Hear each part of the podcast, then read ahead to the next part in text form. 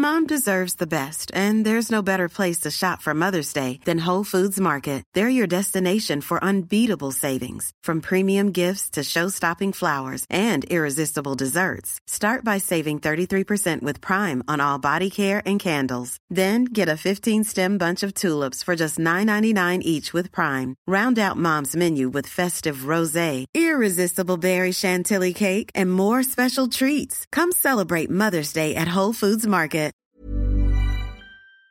Et bienvenue dans le podcast Culture PSG du jeudi 1er septembre 2022. Podcast exceptionnel de fin bilan du mercato. L'année dernière, on avait fait la dernière soirée du mercato en direct ensemble. Bon, ce soir, euh, vu qu'on se doutait bien depuis euh, la fin d'après-midi qu'il n'y aurait pas grand-chose de plus, on s'est évité ça. On va attaquer direct avec le bilan de, de ces trois mois, parce que ça a quand même duré trois mois, qu'il s'est passé plein de choses. Avant le, live, je tentais de récupérer, pour tout vous dire, le nombre de mouvements que le PG a pu faire. Mathieu me disait, mais non, on est à plus de 30, je, je sais pas, je, je, me souviens plus. Donc, on va revenir sur tout ça. On a comment dire, l'organisation est un peu différente de d'habitude. On a, mis le pouls du mercato. Ensuite, on fera un peu les bons coups, puis les, moins bons de, de cet été euh, parisien. Donc ça fait très plaisir de vous retrouver pour discuter de, tout ça ce, jeudi soir. Alors on, ne parlera pas de Toulouse PG d'hier qui fut un excellent match, euh, même si on n'a pas vu les 30 dernières secondes. Mais en tout cas, euh, on va se concentrer sur le mercato parce qu'il euh, y a beaucoup de choses à dire et parce que j'avoue que j'aurais pas le courage de tenir 3 heures de podcast. Je vais pas faire semblant. Bonsoir à tous sur le live en tout cas, ça fait très plaisir de vous retrouver. On va, on va reparler de la fameuse spreadsheet, spreadsheet pardon, euh, purge pour XLS de Mathieu, vous inquiétez pas. Mathieu est là d'ailleurs, bonsoir Mathieu. Salut à tous. Euh, voilà. Euh, oui, je devais m'occuper de mes enfants. Non, c'est demain les enfants. mais je suis pas sûr que ça soit la préparation idéale, à vrai dire. Voilà. Euh, Omar aussi est là. Bonsoir Omar. Salut. Voilà, qui lui aussi devra s'occuper de ses enfants, vous inquiétez pas. On fera un podcast football et paternité un jour, on en a promis. Et ensuite, nous avons normalement Titi qui est là. Bonsoir Titi. Bonsoir à tous. Euh, voilà, euh, bonsoir à tous sur le live. Euh, on nous dit combien de subs pour un live de 5 heures. Écoutez, je vais suivre les conseils de Gérard Romero qui vous annonce l'arrivée des pizzas au Canou et qui récupère une fortune à ce moment-là. Donc, on va, on va tout expliquer. Mais bon, nous, on va tenter de rester un peu euh, sur le PSG et pas faire n'importe quoi. Euh, merci à Shogonis, Elwood, Arnaud Ben, et j'en ai vu un autre sur le sub. Je te retrouverai ton nom là tout à l'heure. Je ferai une, passe aussi. On nous dit qu'il y en a un en PLS à cause d'Aléandre. Et oui, euh, on va citer les départs, les arrivées, mais un certain Leandro Paredes nous a quittés, Simon ayant anticipé la chose. Voilà. Est-ce qu'on a préparé une petite Corée comme Gérard? Ah Non, malheureusement, euh, Gérard qui tape des Corées en, pleine interview de Luis Suarez, nous allons rester sur les chemins de la dignité de notre côté. On va faire le tour donc des départs et des arrivées. On va commencer par les départs. Alors, accrochez-vous, c'est parti. Euh, Arnaud Calimundo transféré pour 20-25 millions d'euros avec les bonus à Rennes. Thilo Kerrer 12 plus 4 à West Ham. Alphonse Areola 9 et quelques à West Ham. Idriss Gueye, alors lui, on ne sait pas exactement combien, ça a parlé de 10 euh, mais qui ont été euh, ramenés à 6, voire même à 2, selon certaines sources en Angleterre. Donc impossible de savoir exactement combien, mais en tout cas, lui, c'est un transfert. Marcin Bulka, qui a été transféré pour 2 millions d'euros à Nice aussi.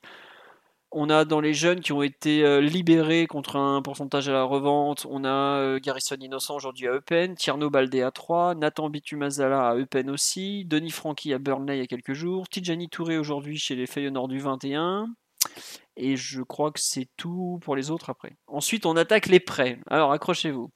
Euh, on a le prêt payant de Julian Draxler à Benfica, 2,5 millions, mais on va payer le salaire, donc c'est pareil, une manœuvre comptable, tout ça.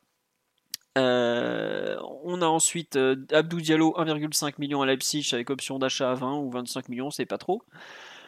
Euh, on a ensuite dans les prêts Vainaldum, pardon, à la Roma, prêt qui deviendra obligatoire s'il joue plus de 50% des matchs et si la Roma est en Ligue des Champions. Autant dire que c'est pratiquement mort déjà les 50% des matchs vu qu'il est absent pendant 3 mois. Leandro Paredes qui est prêté, si je me trompe pas, aidez-moi, je me souviens plus des chiffres. C'est s'il revient à la fin de la saison. À 22, 22,6 millions d'euros plus 3 millions de bonus. Et s'il revient en fin de saison au PSG, euh, la Juve devra dédommager le PSG à hauteur de 2,5, il me semble. Oui, c'est ça, 2,5. Ensuite, on a Ander Herrera qui est prêté à l'Athletic Bilbao sans option d'achat, si je ne me trompe pas. Alors, on n'a pas la répartition du salaire, mais Bilbao a dit qu'ils payent à leur part. Donc, euh, pour aller ça, ça veut tout et rien dire. Probablement qu'ils doivent payer 40-50% du salaire tout au plus, parce qu'il a un très gros salaire. Dagba prêté à Strasbourg sans option d'achat. Levin Kurzava qui rejoint le FC Fulham sans option d'achat aussi visiblement, ou avec, on ne sait pas trop. Il n'y a aucun des deux clubs qui a précisé. Eric Junior Dina Bimbe qui est prêté à Francfort il me semble que le prêt est légèrement payant et après l'option. Non, le prêt est gratuit alors et l'option d'achat. L'option est quasi automatique, elle est liée au maintien de Francfort. Voilà, Francfort devrait se maintenir en Bundesliga, il n'y a pas mm. trop de soucis de tout à ce niveau-là. Edouard Michu, prêté à Sunderland en D2 anglaise avec option d'achat, je crois qu'il deviendrait automatique aussi à 5 millions d'euros, qui n'est pas automatique, bon bref, on verra.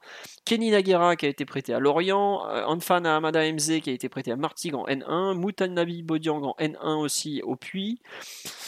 Et ensuite, faut pas oublier aussi que le PSG euh, avait entre guillemets deux départs de joueurs libres qui n'avaient pas été pro, qui n'ont pas pu trouver d'accord pour prolonger. Le premier c'était André Di Maria qui était libre au 30 juin, le second c'est Xavi Simons puisque bah, officiellement il a signé libre au PSV Eindhoven même s'il y a ces histoires de clauses qui sont pas très très très très nettes. Euh, voilà. Je crois que pour les départs, on a fait le tour. On passe maintenant aux arrivées, si je me trompe pas. Ça fait combien de départs au total? Euh, Honnêtement, j'en ai. Euh, attends, sur Transfermarkt, il n'y a pas marqué le nom, mais j'ai une page complète Transfermarkt en ayant une résolution importante pour vous donner une idée. Euh, oui, Odobert et Baldé, effectivement, chez les jeunes. 27 départs, me dit-on. Odobert est parti parce qu'il n'a pas trouvé un contrat. Et Baldé, je l'ai cité parce que lui, il a été vendu à 3. Ensuite, les arrivées. Vous êtes bien accrochés, c'est bon? On a les retours de prêt de Sergio Rico. Et oui, et oui, et oui. on a les retours de prêt de Pablo Sarabia. Bon, lui, pour le coup, il va rester. Euh, de Rafinha, qui devrait repartir, mais pour l'instant, euh, il est toujours là. Ensuite, on a arrivé en prêt cette année euh, Hugo Ekitike, prêt plus ou moins payant, non, le prêt gratuit, mais il sera euh, l'option d'achat obligatoire de 26,5 millions d'euros plus 6 millions d'euros de bonus, donc c'est quand même un gros transfert. On a Nordi Mukiele qui est arrivé pour 10 à 12 millions d'euros en provenance de Leipzig. Renato Sanchez, 13 millions d'euros visiblement en provenance de Lille. Carlos Soler, qui est la dernière recrue du PSG qui a signé aujourd'hui, euh, qui arrive pour 18 plus 4 millions d'euros de bonus. Ensuite, on a Fabien Ruiz qui a signé hier pour euh, ses 22 plus 2, c'est ça au final? J'avoue qu'il y a eu tellement de chiffres dans ce transfert qu'on va considérer que c'est entre 20 et 25, plutôt 22, 23 par là. Nuno Mendes qui avait signé de façon définitive en fin de saison dernière son, son montant de transfert de 38 millions d'euros. C'est le deuxième joueur le plus cher de l'été du PG, faut pas l'oublier. Et enfin, le plus cher et le premier arrivé hors Nuno, c'était Vitinha, 41,5 millions d'euros qui avait été publié par Porto à la, bourse, puisqu'ils doivent euh, publier les montants. C'est ensuite qu'ils s'arrangent euh, pour que l'argent n'aille pas dans les coffres du, club, mais ça c'est autre chose. Bref, voilà. Donc, euh, une, deux, trois, quatre, cinq, six recrues en comptant Ekitike. Je compte pas Nuno Mendes dans les recrues ni Pablo Sarabia. Six nouveaux joueurs. 27 qui sont partis. Je suis déjà crevé, rien qu'à faire le total. Euh, qui veut se lancer sur euh, un peu ce, ce, pouls du mercato, ce ressenti général? Titi, tu veux nous un, petit avis peut-être euh, pour commencer? C'est pour toi, vas-y. bah écoute, c'est un, mercato chargé. Hein. Mercato chargé, beaucoup de, beaucoup de mouvements. Beaucoup de mouvements. déjà, je parlais des, des, des départs. J'avais un j'avais un doute qu'on j'avais un doute qu'on arrive à, à, dégraisser autant et à faire partir euh, autant de, autant de joueurs euh, sur ce mercato, parce que c'est une chose qu'on n'a pas réussi à faire sur les derniers mercato. On n'avait vraiment pas vendu du tout, euh, par quelques, quelques joueurs, mais ça nous avait rien, rien rapporté ou presque. Et là, si on fait un bilan sur, sur tous ceux qui sont partis, ben, on est plutôt pas mal.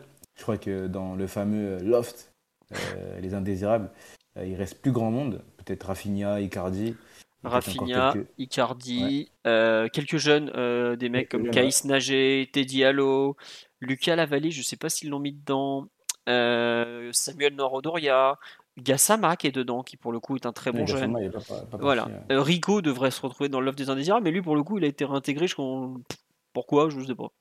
on dit un peu bas le son de Titi. Ah bah, le son de Titi est toujours bas, mais j'arrête pas de le monter. Après ça sature. Donc je vais monter le son pour que vous entendiez sa voix de de crooner du 93. Voilà. Vas-y Titi, continue, je t'en prie. Et Mathieu, Mathieu dit que la vallée dans le, dans le groupe élite. Oui, c'est ce qu'on me dit aussi sur le live. Merci à vous. C'est ça. Oui, c'est non, mais voilà, il y, a eu vraiment euh, pas, mal, pas mal de départs. Euh, et je pense qu'on s'en est plutôt bien sorti sur ça. Après, on pourra euh, discuter du fait qu'il y ait beaucoup de prêts, certains obligatoires, d'autres non.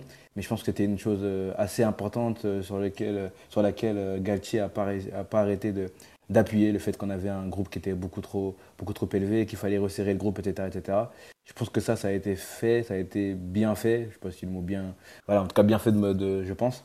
Et euh, c'est une bonne chose. Euh, voilà, il n'y aura, pas, y aura pas, de, pas de joueurs euh, indésirables dans, dans, dans cette équipe-là. Et de toute façon, le, le, loft se termine, je crois que bah, dès, dès, demain, c'est terminé. Si je ne dis pas de bêtises, en tout cas, la, LFP avait fait comprendre que. Enfin, l'UNFP ou la LFP, pardon, a fait comprendre que ça ne peut pas durer au-delà du mercato. C'est ça, oui. C'est les statuts de, de, la Ligue, hein, même. C'est le règlement de, de, la Ligue, hein, de mémoire.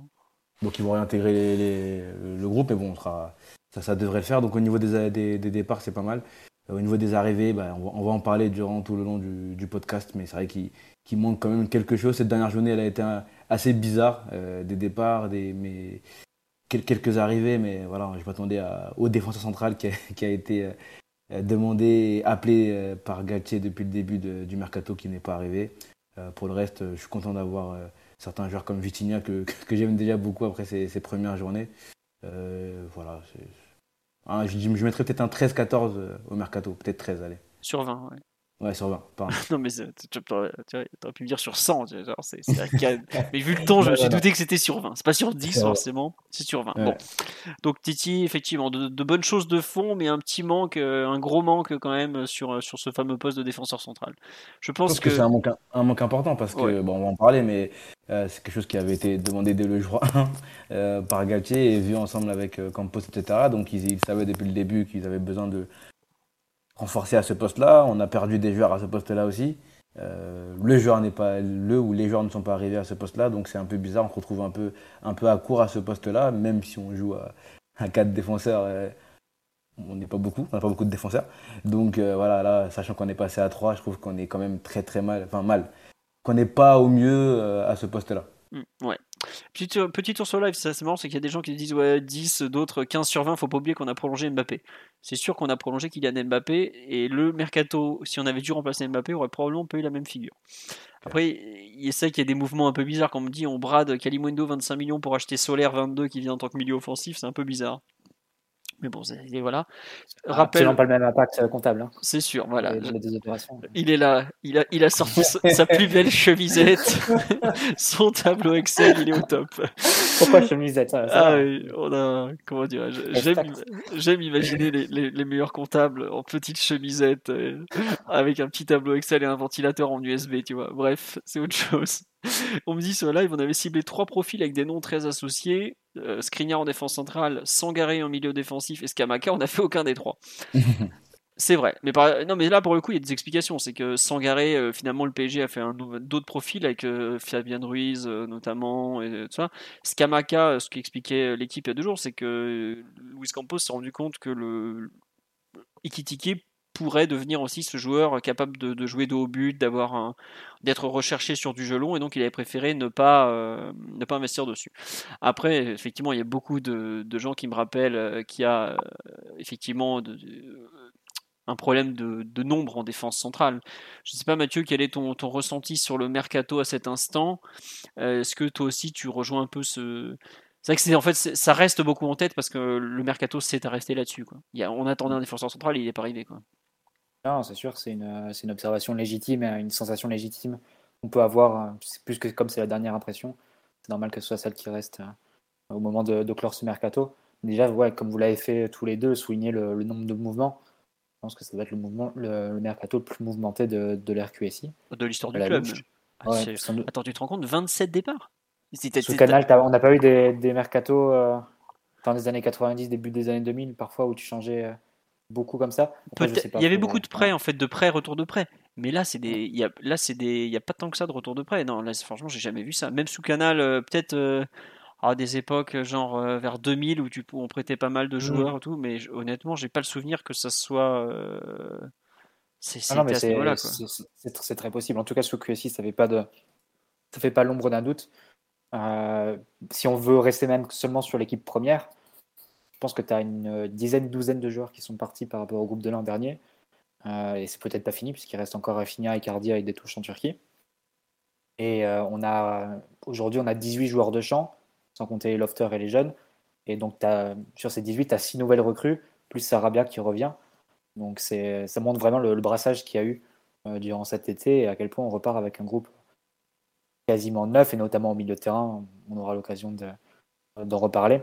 Après, sur le bilan en tant que tel, c'est difficile d'avoir un bilan, euh, comment dire, tout positif ou tout négatif, dans la mesure où les, les attentes de départ étaient, telles, en fait, qui était presque utopique de, de, cocher toutes les cases et de remplir tous les objectifs. Si on place un peu de, de si on reprend les objectifs du PSG après la, prolongation de Mbappé, on avait l'idée de remodeler l'effectif selon un système de jeu défini, qui allait être autour de la défense à 3, tout en le réduisant de façon conséquente, puisqu'on avait euh, plus d'une trentaine de contrats pro, et en augmentant la qualité euh, et la profondeur de cet effectif, la qualité sur le banc et, et sur euh, l'équipe type de cet effectif-là. C'est des objectifs qui sont très difficiles à, atteindre ensemble, sachant qu'on est en parallèle soumis à des contraintes financières. Donc voilà, tu ne pouvais pas commencer à, mettre, à recruter des joueurs sur beaucoup d'argent d'emblée parce que d'abord, il fallait aussi t'assurer que, que, que, le joueur que tu avais placé dans le loft allait avoir des portes de sortie aussi. Donc c'est aussi ce qui a pu retarder le, certaines opérations. C'est aussi ce qui a fait que le PSG s'est beaucoup placé sur des joueurs à un an de la fin de leur contrat euh, mm. et où les conditions de la négociation allaient être plus favorables pour le, pour le PSG. C'est le cas notamment de nos trois dernières recrues, Renato, Fabian euh, et euh, Solaire, et même la quatrième, Mukele. Donc ça, c'est vraiment quelque chose qui a marqué l'été du PSG. Après, je vous rejoins sur la question du, défenseur central. C'est clair que quand tu commences la, préparation, la pré-saison, en disant que tu veux avoir un système à trois défenseurs centraux, c'est presque la priorité euh, de, ton été. Et clairement, il y a, un échec là. Tu avais, ciblé un joueur et visiblement pas d'autre à ce poste-là. Et à la fin, tu ne seras pas arrivé à le faire venir. Donc c'est clair que ça peut remettre en cause ce qui avait été ta planification d'avant-saison. Mais c'est pas pour autant que le mercato, je pense, doit, doit passer dans le négatif complet. Pour moi, c'est un effectif qui reste entraînable largement. Euh, si tu regardes comment est, est profilé l'effectif, tu te retrouves avec trois défenseurs centraux de métier, quatre latéraux, six milieux de terrain et cinq offensifs. C'est très pour très exactement le même effectif que tu avais eu sous Laurent Blanc la dernière saison, en 2015-2016. Donc, euh, c'est complété ensuite par des jeunes qui étaient à l'époque Kimpembe, Nkunku, Augustin, et qui là pour être les jeunes du groupe élite. Mais sinon, c'est la, même configuration d'effectifs qu'on avait à l'époque et on n'était pas non plus dans une, dans une situation d'urgence euh, d'urgence absolue qu'on ressentait. Donc, euh, c'est clair que ça va demander sans doute de l'adaptation et, euh, et un peu de, doigté de la part de, de Galtier, de savoir jongler sur les animations peut-être, selon les systèmes, et bien gérer les, les, temps de jeu pour éviter que la surcharge et des blessures qui pourraient nous mettre en difficulté, notamment derrière. Je pense que ça reste un, un effectif compétitif qui va affronter 16 matchs jusqu'à la Coupe du Monde.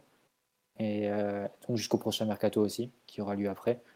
Donc euh, pour faire ces 16 matchs, je pense que ça peut, ça peut le faire maintenant au travail et en espérant que ça se répercute bien et qu'on ait de bonnes surprises et de, bonnes sensations sur le terrain dans la lignée de ce qu'on a pu faire depuis le début du mois d'août. Mm. Oui, oui, c'est oui, tu as raison, effectivement, que pour l'instant, le mercato n'a pas forcément rempli tous les, tous les rêves et fantasmes de certains, mais en tout cas, l'équipe tourne avec le quelques nouveaux joueurs ou d'autres qui sont revenus. Il y a beaucoup de gens sur live qui s'interrogent aussi un peu sur les, changements qui ont été faits. Par exemple, tu, perds Paredes, tu fais venir Fabien Ruiz, tu euh, envoies Kalimundo à Rennes, tu fais venir Ekitike, qui se demandent un peu où est la valeur ajoutée. C'est vrai que quand tu regardes le 11 de départ à cet instant, tu vois pas un vraiment. Tu as un vrai nouveau titulaire qui est, euh, qui est, qui qui fait des, bons, voire des très bons débuts, mais tu n'as pas non plus un, truc flagrant. tu avais un poste à combler qui était vraiment défenseur central droit si tu veux continuer à jouer en défense à 3. Se pose aussi un peu la question, comme tu dis Mathieu, tu n'as pas non plus beaucoup de matchs, mais si, comme on dit sur live, si tu as Kimi qui se qui se blesse, euh, par exemple, ça peut. Il y a certains joueurs où il faut vraiment pas. Tu as, des absences, euh, as des absences en, en, défense, ça peut vite euh, être tendu. Hein. Tu peux te retrouver vraiment un flux tendu sur, sur certains postes. C'est l'évidence. Et après, ça sera à Galtier de, de bien gérer. Et je pense qu'il y aura des. Ça faudra voir Galtier. Il a plusieurs choix qui s'offrent à lui. Est-ce qu'il va continuer avec une défense à 3 sur les prochains matchs? Parce que c'est ce qu'il a préparé depuis le début. c'est ce qu'il a commencé à, à travailler avec ses joueurs. Et à ce moment-là, tu auras forcément des joueurs qui vont être reconvertis pour faire tourner, etc. qui permet par exemple qu'il n'y a pas de, de doublure dans l'effectif. si pour une raison ou une autre, tu as besoin de Danilo autre part, est-ce que tu vas pas avoir besoin, par exemple, d'un coup comme Nuno Mendes, par exemple, reconverti défenseur central sur quelques matchs ou quelques situations, par exemple?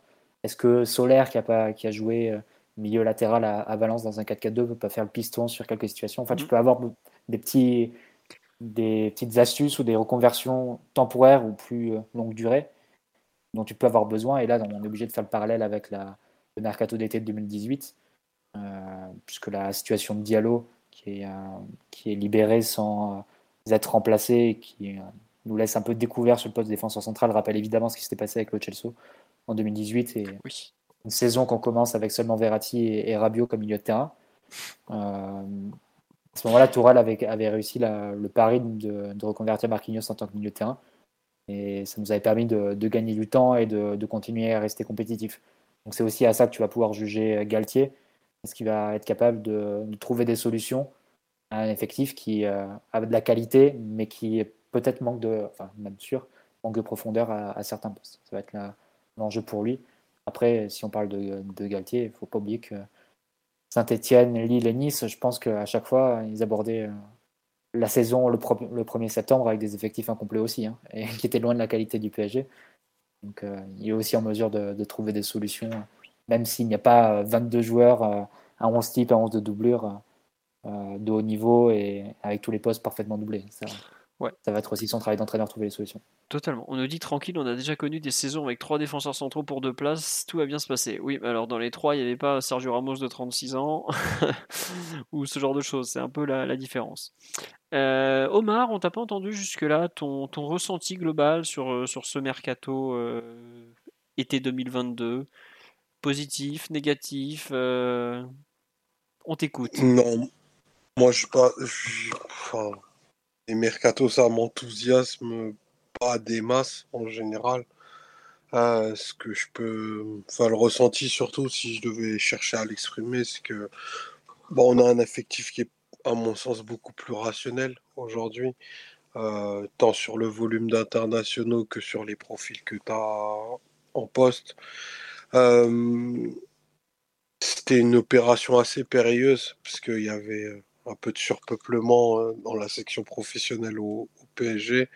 Ça me paraît un petit peu plus clair. il me paraît y avoir de la place pour désormais tout type de profil, un international chevronné ou un, jeune en devenir, bah, tel que, que à n'importe quel moment de leur carrière, qu'ils soient au PSG aujourd'hui, vont pouvoir avoir de la, de la place pour se développer. À vrai dire, je suis assez content que ce soit terminé, puisque c'est toujours une période où voilà, il y, a plein de jeux d'influence, on entend tout et son contraire avec des intérêts qui sont parfois divergents.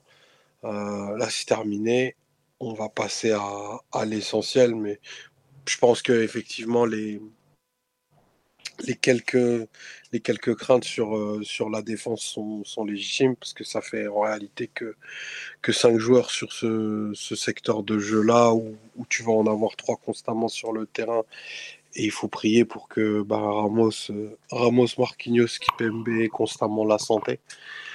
Euh, parce que sinon, tu peux partir dans des, dans des expériences défensives un peu, un peu baroques, mais globalement, tu as rajeuni assez nettement ton effectif, mm. parce que je crois que tu recrutes pas un titulaire au-dessus de, au-dessus de 27 ans. Euh, pas un joueur. C'est aussi... Le plus vieux. Tous en dessous de 26. Ouais, le plus vieux, c'est Fabien Ruiz. Ouais, tu vois, donc euh, c'est aussi pour ça que tu vas chercher euh, un, un, Campos qui, dans son, dans son style de, de, de, de, de recrutement et de trading, va, va chercher des joueurs à potentiellement porte valeur ajoutée à la, à la revente, même si c'est pas trop le projet du club, mais surtout qui vont te, probablement te donner leurs meilleures années de football si tout s'imbrique bien au, au, PSG. Donc ça donne envie d'être d'être voir et revu. Euh, après, il y, des, y a des profils dont tu n'aurais probablement pas imaginé il y, y, a, à peine trois mois qui se retrouveraient au PSG. C'est aussi ça les, les réseaux des uns et des autres, et c'est ce qui t'amène des joueurs comme, euh, je pense, Solaire au, Paris Saint-Germain de façon euh, assez surprenante au ce moment-là de sa carrière. Hmm. petit tour sur live, je, vais lire un peu vos questions.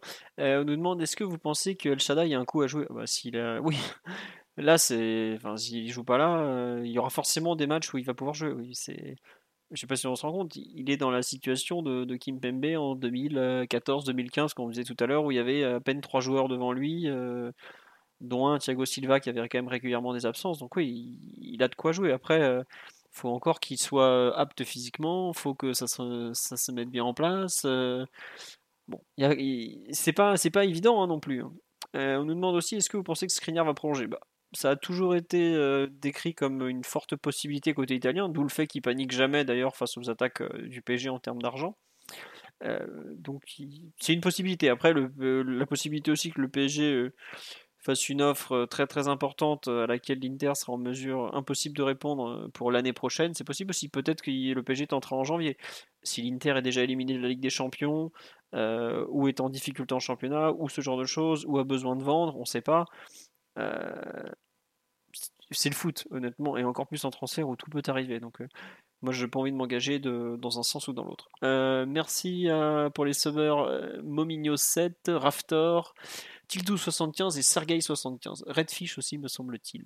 Et ah, Nan Commando. Ah non, cela j'ai déjà lu. Oh là là, je m'y perds. On dirait la liste des départs.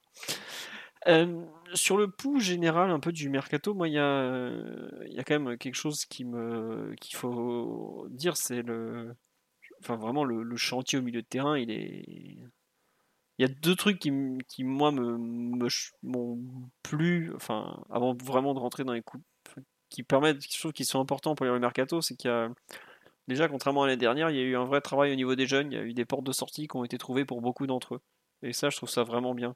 Euh, c'est on n'a pas abandonné 20 euh, gamins euh, à leur dire bon, tu t'entraîneras à 15 heures et puis tu vas pas jouer de l'année. Quoi.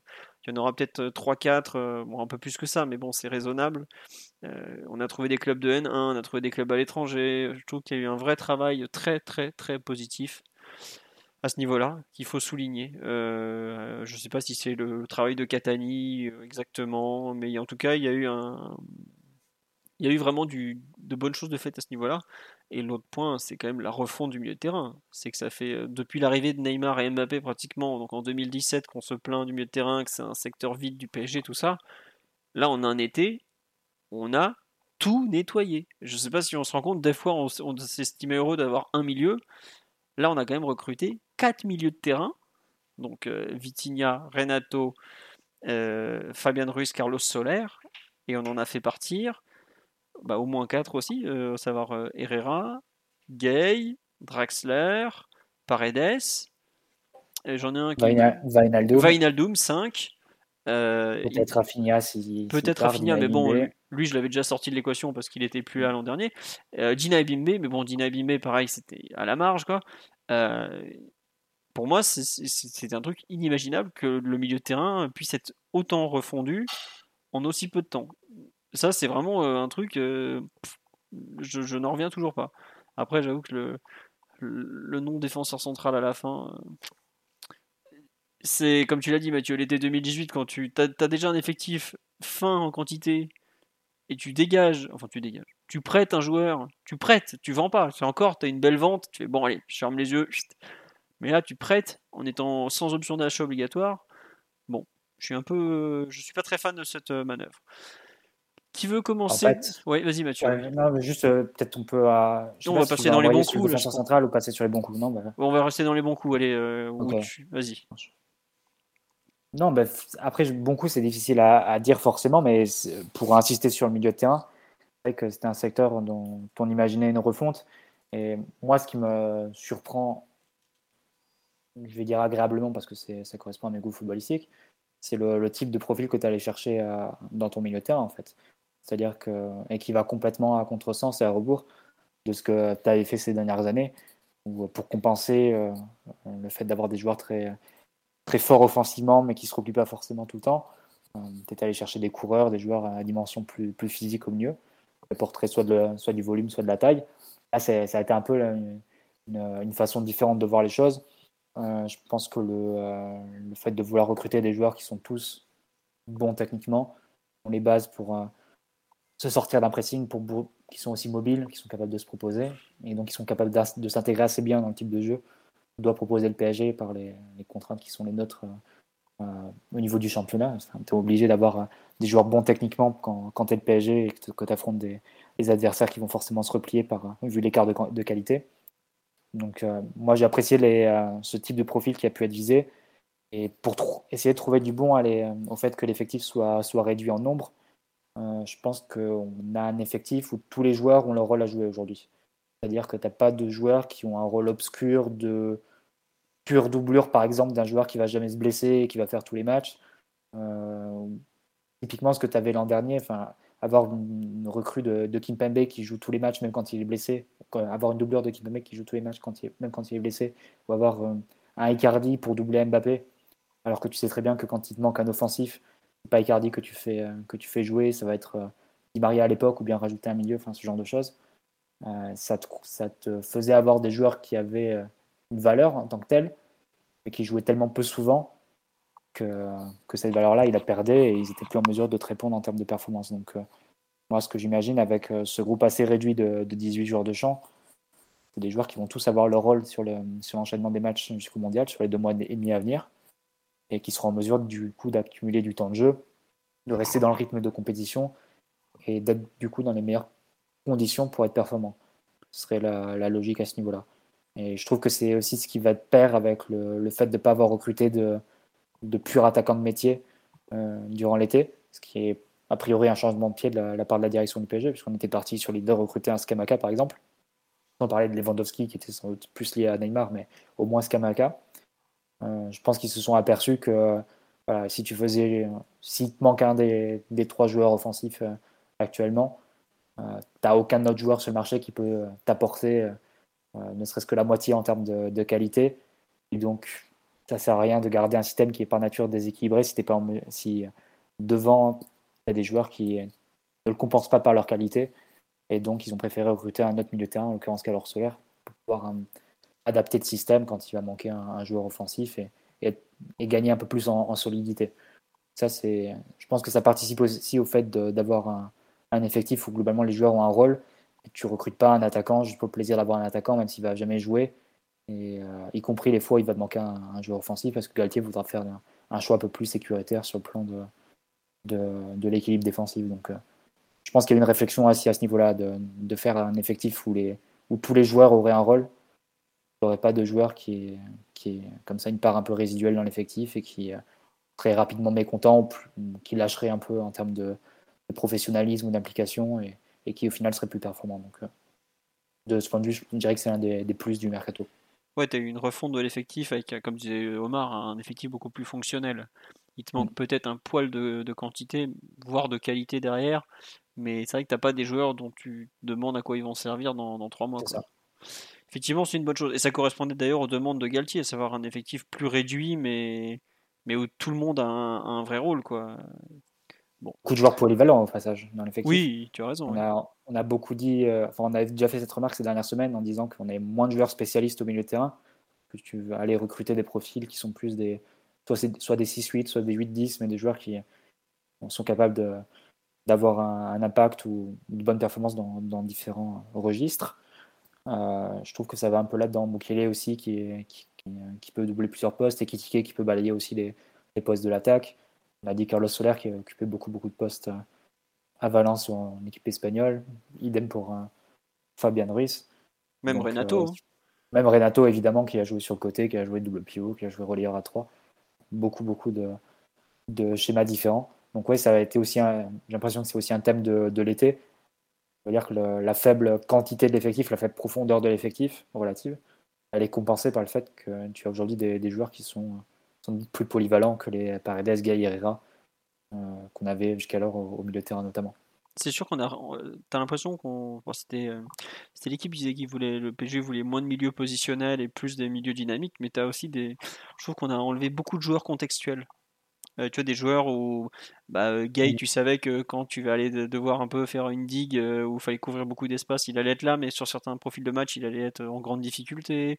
Paredes, tu savais que si sur des matchs ping-pong, bah, tu pouvais pas compter sur lui parce que c'est pas son jeu. Euh, avais, bon, Herrera, tu savais que, bref. Euh, Danilo, pareil, dès qu'il fallait, dès qu'il y a beaucoup de, de, mouvements, tout ça, c'est plus compliqué de par son, son gabarit et ses difficultés au démarrage. Mais je trouve qu'on a, comme tu dis, on a des milieux euh, plus, plus milieu de terrain, plus euh, aptes à tout faire, un peu quitte à ne pas être surspécialisé comme on avait avant. On est passé vraiment d'un milieu de, spécialistes hein, à des milieux plus, plus complets.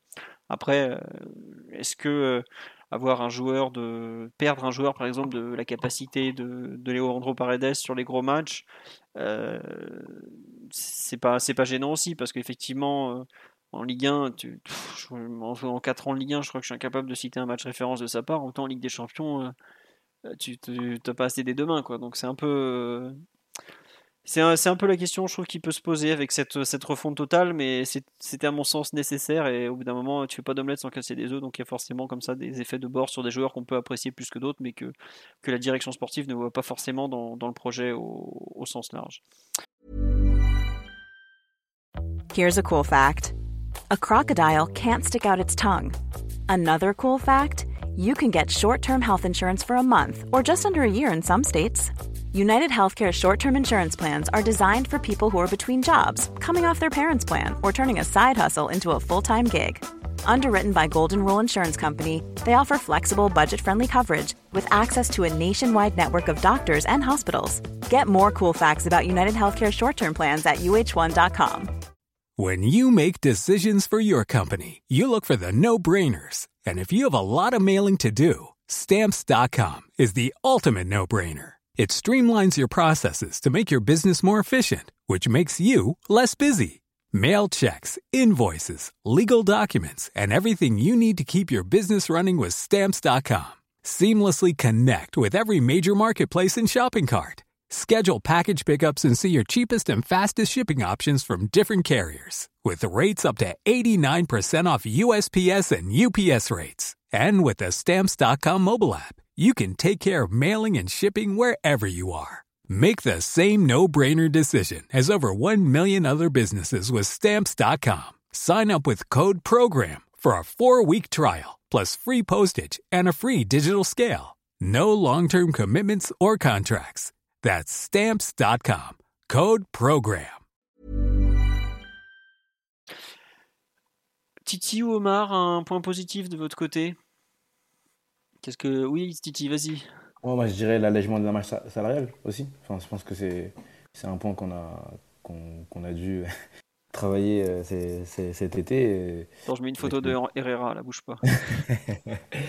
et franchement, on a parlé tout à l'heure, il nous reste encore Icardi. Il y a, il y a des joueurs qui sont partis en prêt dont on va encore prendre en charge le, le salaire, mais je pense que c'était absolument nécessaire, comme disait un ancien coach du club, de, de, de, réduire cette masse salariale-là. On sait que le nouveau fair financier euh, qui va arriver, il y, a, il y, a, une histoire aussi de euh, qu'on appelle ça, salarié, salarié, salarié, cap un peu, donc il faut, faut faire attention à, à, tout ça. Et je pense que c'est quelque chose qui a été, euh, qui a été mis en avant euh, bah, par, les, par la direction sportive. Et ils, ont, ils, ont, ils se sont attelés, pardon, à, baisser cette masse salariale. Et je pense que ça a été plutôt bien fait. Hein. Ça, rejoint un peu ce qu'on a dit sur l'allègement aussi de l'effectif. Mais c'était un point, très important. On sait que aussi Kylian a, prolongé, qu'on garde les, trois devant, qui ont quand même pas mal de, de, salaires assez importants. On a réussi à, alléger ça euh, et c'est plutôt bien. Ouais, euh, tiens, non, juste point fair play financier. Euh, donc le nouveau fair play financier qui est un peu la version 3. Pourquoi c'est important la masse salariale? Parce qu'aujourd'hui, il faut qu'à l'issue de la saison en cours, la masse salariale ne dépasse pas plus de 90% des recettes. Enfin, c'est masse salariale plus indemnité de transfert, plus commission aux agents, il ne faut pas que ça dépasse 90% des recettes. Dans un an, il ne faudra pas que ça dépasse 80%, enfin l'année suivante, la saison suivante pendant 80% et la saison encore après, donc ça, si je ne me trompe pas, ça serait 2025-2026, il ne faut pas que ça dépasse 70% des recettes. Donc l'allègement de la masse salariale est clairement un point très important de, de l'été du PG. Alors après, on a fait beaucoup de départs, il y en a beaucoup qui se partent en prêt et où on va payer une grosse partie du salaire. Autant quand on voit des joueurs anglais, des joueurs dans le championnat anglais, tu sais qu'ils ont les moyens de payer. Autant quand on voit Draxler au Benfica, euh, bon, ils, revendent un bout du stade pour payer Draxler. Quoi. Donc euh, évidemment. Gini euh, aussi, Gini a. Ouais, voilà, Vainaldum, son salaire, tu rachètes le Colisée. Donc forcément, bon. Tu, es obligé. Ouais, de... bon, Vainaldum, si tu économises, je sais pas, 4 millions net, c'est toujours 3 millions net, bah, ça, te paye, ça te fait une recrue au milieu quand même. Ça te fait l'une des recrues. Bah, ça te fait un Vitinha. Un solaire par exemple, ou un Vitinha. Ouais, c'est ça. Globalement, il y a eu une réallocation des ressources euh, de la masse salariale qui a été faite, qui était très très nécessaire aussi, parce que tu as un remplacement des profils, mais tu as un, remplacement, un, déplacement plutôt de, de l'argent. On a tenté de purger les gros salaires du banc de touche qui nous servent. Globalement, on a, vidé, on a viré, excusez-moi de le dire comme ça, tous les joueurs du banc de touche qui étaient à 8 millions d'euros par an à peu près. Herrera, Draxler, bon Paredes, voilà, Gay qui était un peu moins. Euh, Diallo qui était, euh, si je ne me trompe pas, entre 4 et 6, Kerrer pareil 4 et 6. Je pense que tous les joueurs qui ont, été, qui ont remplacé ceux-là, les Mukiele, Vitinha, il arrive de, Porto, c'est son club formateur, il ne doit pas il devait pas gagner des milliers des cents. Hein. Euh, Carlos Soler, là, Valence lui proposait de devenir le meilleur joueur, le mieux payé de l'équipe. Je crois qu'il aurait touché 3 millions net par an. Il arrive au PSG, il gagne un peu plus que ça encore. Mais ça veut dire qu'on est revenu dans des, salaires beaucoup plus raisonnables. Et ça, c'était clairement un des objectifs fixés par, par la direction sportive et je pense même par l'actionnaire. Parce qu'ils savent très bien qu'après, ça va être un frein. Et l'année prochaine, au 30 juin 2023, tu perds quand même deux énormes salaires avec, euh, en théorie, Messi, même si Messi rapporte un fric monumental, et surtout Ramos, qui lui, pour le coup, rapporte un peu moins. Donc tu as besoin de, de faire de la place à ce niveau-là, et ça a été fait. On dit on peut pas activer des leviers. Ah, écoutez, et t'as pas parlé de Di Maria aussi, il touchait combien Di Maria après Oh, moi, euh, oh, il doit être autour, il devait autour être, pardon, il devait encore être autour de, 8-10 par là. Ok. Le salaire de Ramos, je pense, je crois que c'est 12-13 ou un truc. Enfin voilà, euh, André Herrera, c'était le 15e salaire de Ligue 1 il y a une époque. Pour vous donner une idée, je crois qu'il a joué 3 matchs sur la deuxième partie de saison l'année dernière. Quoi. Donc, il y avait effectivement un gros travail à faire à ce niveau-là. Omar, un point positif de ton côté sur ce, petit mercato, euh, même si je sais que tu, n'aimes pas le mercato, je suis désolé. Non, non, non, pas du tout. Mais ouais, il y a plein de points, de points positifs. Moi, il y a beaucoup de joueurs recrutés qui, qui me mettent en appétit. Donc, euh, j'ai vraiment hâte de, voir, euh, de voir tout ça. Tu vois, le, le fait d'avoir un petit peu réorienté le, le, profil des joueurs que tu recrutais, que tu recrutes, pardon, effectivement, c'est un bon point. Euh, Nuno Mendes, même si c'est une prise de l'année de l'année dernière, la confirmation, voilà, je trouve c'est vraiment une top signature. Renato, Ikitike, Vitinha, ça paraît prometteur. Donc, globalement, je, je pense pas qu'il y aura de grosses erreurs de casting qui ont été faites cet été. T'as pas pris de risques énormes euh, et t'as pas fait de paris euh, démesurés sur les joueurs. Donc, euh, globalement, je trouve que c'est un mercato plutôt, plutôt mesuré, euh, qui, qui, aussi qui charrie des mesures, des attentes un peu mesurées. Donc en général, c'est plutôt ça qui marche. Mais je dirais globalement, c'est plutôt, plutôt à mon sens positif. Et, euh, effectivement, même si au final, tu as très peu de retouches sur ton 11 titulaire, bah, tu as potentiellement un meilleur groupe que, que ce que tu n'avais l'année dernière quand, quand potentiellement 10 mecs par séance savaient qu'ils ne seraient pas dans le groupe euh, de, la semaine dernière. C'est ni bon pour ta concurrence, ni bon pour ta dynamique. Là, globalement, euh, ça peut et ça va beaucoup plus bouger. En tout cas, euh, si tu prends le milieu de terrain, je pense que hormis Verratti, ils peuvent tous se dire qu'ils ont un coup à jouer, tu vois, aujourd'hui. Et ça, ça peut te tirer vers le haut, à mon sens. Oui, on va espérer. Ça, juste une petite remarque sur la constitution de l'effectif.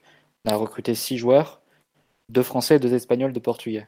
aussi, euh, et dans le sens des départs, tu perds euh, un Hollandais, tu perds deux Sénégalais tu perds les deux Allemands. Et deux Argentins. mais ce que je veux dire, c'est que tu as une contraction du nombre de nationalités aussi dans le groupe. Ça peut aussi euh, aller dans le sens de, renforcer l'esprit de, groupe avec des joueurs qui. enfin, éviter les, forcément les clans, mais du moins d'avoir des joueurs. Par exemple, Vinalum, c'est difficile de ne pas imaginer que le fait que il arrive dans un groupe très latin et euh, avec des joueurs avec qui il n'avait jamais joué auparavant et qu'il ne connaissait pas forcément bien. c'est difficile de ne pas imaginer que ça peut jouer dans son intégration banque à Paris. Évidemment, en dehors de. Je ne dis pas que c'est la raison principale, bien sûr, c'est possible que ça, que ça ait joué aussi. Donc, euh, est-ce qu'il y a aussi eu cette, euh, cette volonté? Alors, c'est sûr qu'on n'est pas au niveau de la francisation qui était imaginée au début du mercato, mais en tout cas, tu recrutes des joueurs dont les nationalités étaient déjà présentes et qui connaissent déjà plusieurs de leurs coéquipiers euh, depuis avant leur, arrivée au PSG. Mathieu, tu fais bien de parler des nationalités parce qu'il y a aujourd'hui, je crois que la nationalité la numéro 1 de l'effectif, ce sont les Espagnols. Tu as, bon, Rico, mais bon, voilà. Euh, Ramos, Bernat en défense. Euh, Ruiz, Soler, Sarabia. Euh, et après, tu as des Rafinha ou bon, il, il est plus espagnol que brésilien dans le fond, mais bon. Et puis on n'est pas sûr qu'il reste là, mais on a quand même. ouais, voilà, Hakimi, c'est lui que je comptais comme à moitié espagnol parce qu'il est quand même très très hispanophone et bah, il, il est né à Madrid, il a, vraiment la double nationalité. Même Messi est espagnol, bon, Messi reste argentin en tout. Mais c'est vrai qu'on est passé d'une influence quand même très sud-américaine à une influence quand même pas mal européenne. Faudra voir ce que ça va donner, comment ça va changer les équilibres du vestiaire aussi, parce que tu as effectivement au milieu de terrain des Portugais, des Espagnols. Tu as deux Italiens dans le groupe. C'est vrai que c'est un effectif. Bon, on a perdu les deux internationaux allemands, mais comme tu dis, on n'a plus qu'un Argentin, on a deux Brésiliens, si je ne me trompe pas, Neymar, Marquinhos. Il y a beaucoup moins de déplacements en Amérique du Sud, ouais. Euh, plus aucun déplacement en Afrique, où les conditions euh, sont pas faciles.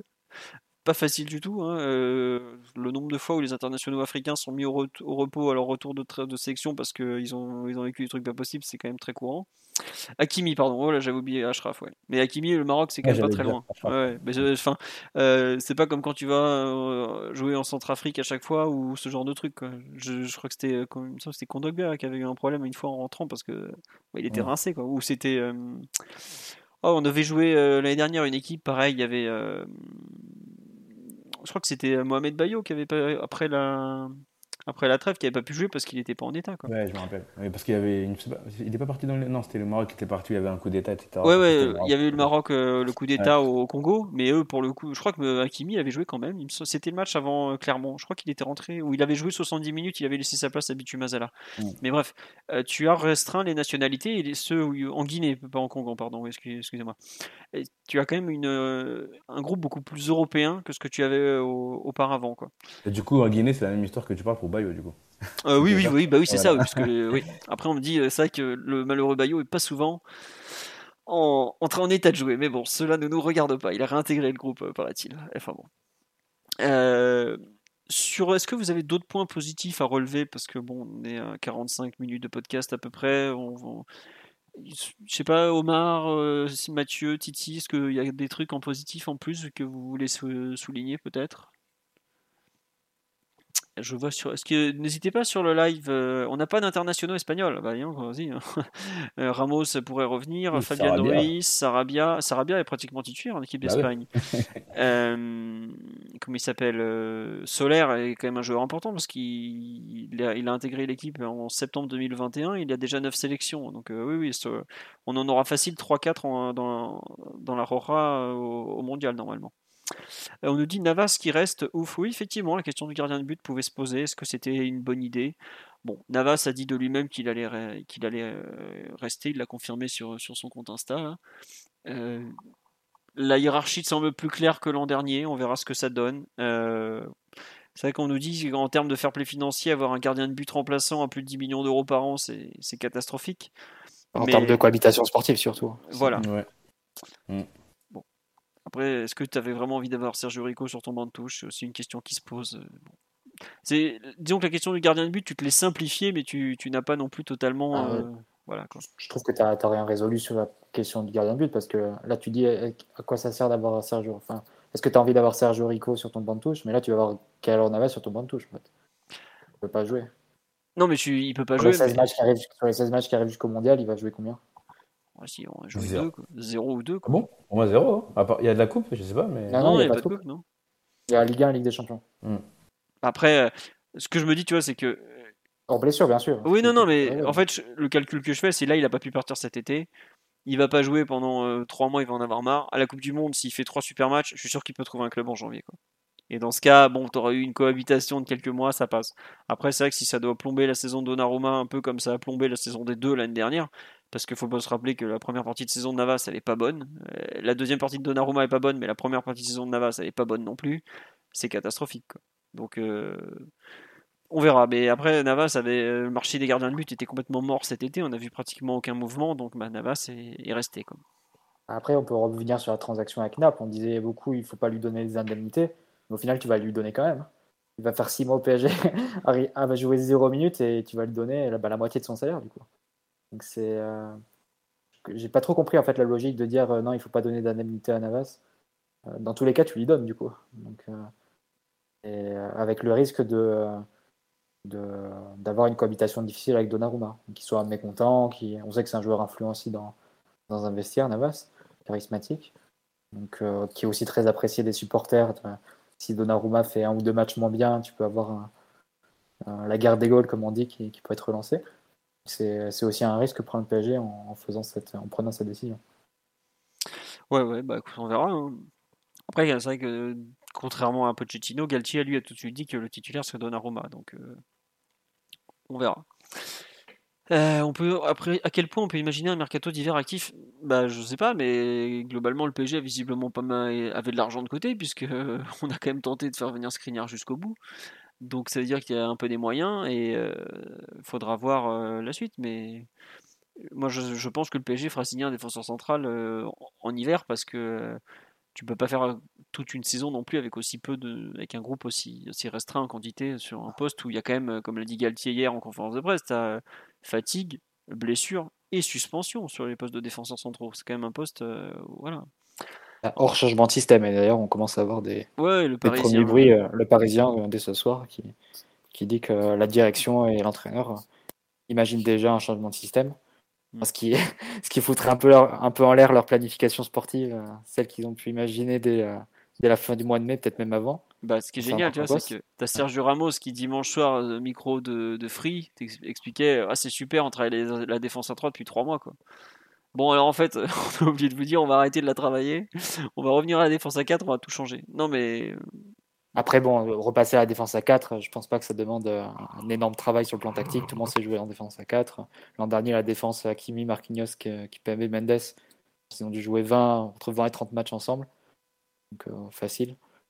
Donc, euh, voilà, c'est à peu près rodé. D'ailleurs, le paradoxe, c'est que les dernières recrues que tu as faites, que ce soit Fabian, Renato et, euh, et Solaire, c'est tous des, joueurs qui ont occupé ce rôle assez spécifique de, milieu latéral d'un 4-4-2, étant eux-mêmes des milieux axiaux à la base, mais ils ont joué aussi sur le côté. Et c'est un, poste, un rôle qu'adore Galtier et qu'il a utilisé dans quasiment toutes ses équipes. Donc tu peux même imaginer un, retour au 4-4-2 assez, euh, assez tranquille, assez naturel, assez fluide, avec Galtier qui, reprendrait son système euh, favori en, utilisant à, des postes qu'il connaissent, des joueurs qu'il a, vu venir au PSG euh, dans les derniers jours. Donc c'est euh, à voir ce qui va se passer sur le plan tactique. Mais en tout cas, Galtier, il a cette option-là de pouvoir repasser à la défense à 4, je pense, de, façon assez naturelle. Hmm. On verra, écoute. Tiens, on nous demande si on prend un joker, est-ce qu'il peut jouer en Ligue des Champions? Il me semble que la date limite pour inscrire les joueurs en Ligue des Champions, c'est le 2. Donc il va falloir se grouiller pour faire signer un joker. Et il y a un nom qui revient tout le temps, c'est Gonzalo Ignacio, là, le, défenseur du Sporting, mais il avait une clause. Euh, dans les clauses, souvent, il y a des dates de validité. Donc c'est pas parce que la date de validité était valable, par exemple en juin ou juillet, qu'elle l'était encore au 31 août. Voilà, je sais plus, je crois que c'est Loïc Tanzi de l'équipe qu'on a parlé cet après-midi où Yermayer qui a dit non la piste Gonzalo c'est mort euh, dans ça, ça, comment dirais-je on fait pas ce qu'on veut avec les clauses c'est pas c'est pas un truc euh, c'est pas un supermarché du joueur quoi une clause non plus. Il faut toujours savoir ce qu'il y a derrière. De mémoire la clause de Vitinha par exemple elle, s'arrêtait au 30 juin ou ce genre de choses. Euh, la clause de Erling Haaland la saison dernière elle s'arrêtait au 31 mai par exemple. Donc c'est pas évident que le joueur était toujours sur le marché pour le mois d'août. On a eu L'année dernière, par exemple, euh, Nuno Mendes, euh, c'est pas tout à fait une clause. On avait négocié un prêt, voilà, mais c'est-à-dire qu'il y a eu une négociation. Donc, euh, il y a beaucoup de clauses qui sont pas forcément valables au mois d'août, en fait. C'est ce que je veux vous dire. Et donc, qui seront probablement pas valables en hiver non plus. Voilà. On ne dit aucune chance que Icardi aura fini à signer en Turquie d'ici le 8 septembre. Si, si, la, Turquie, comme tous les ans, il y a quelques marchés. la Turquie, la Russie. Bon, en ce moment, la Russie, il faut, bon, faut aimer. voilà. Euh, le Qatar notamment, je crois que les Émirats Arabes Unis qui sont ouverts comme ça jusqu'au 7, 8, 10 septembre des fois. Après, euh, le problème euh, avec les clubs turcs, c'est qu'il bah, faut trouver l'argent et que c'est pas forcément pour assumer un salaire de joueur du PSG, c'est pas forcément évident. Voilà.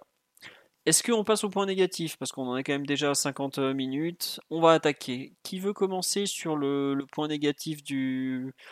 Les mauvais coups de l'été du PSG Qu'est-ce que qui veut se lancer? Omar, Mathieu, Titi. Oui, Omar, vas-y. Bien entendu, la non-francisation de l'effectif est un point à noter. T'as l'entraîneur.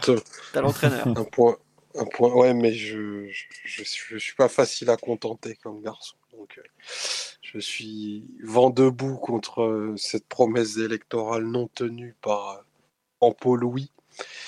Euh, mais non, blague à part, enfin, il y a peu de points négatifs à mon sens, si ce n'est que si ce n'est qu'on aurait pu avoir allez, peut-être un joueur par ligne supplémentaire pour un petit peu plus challenger le 11, tu vois.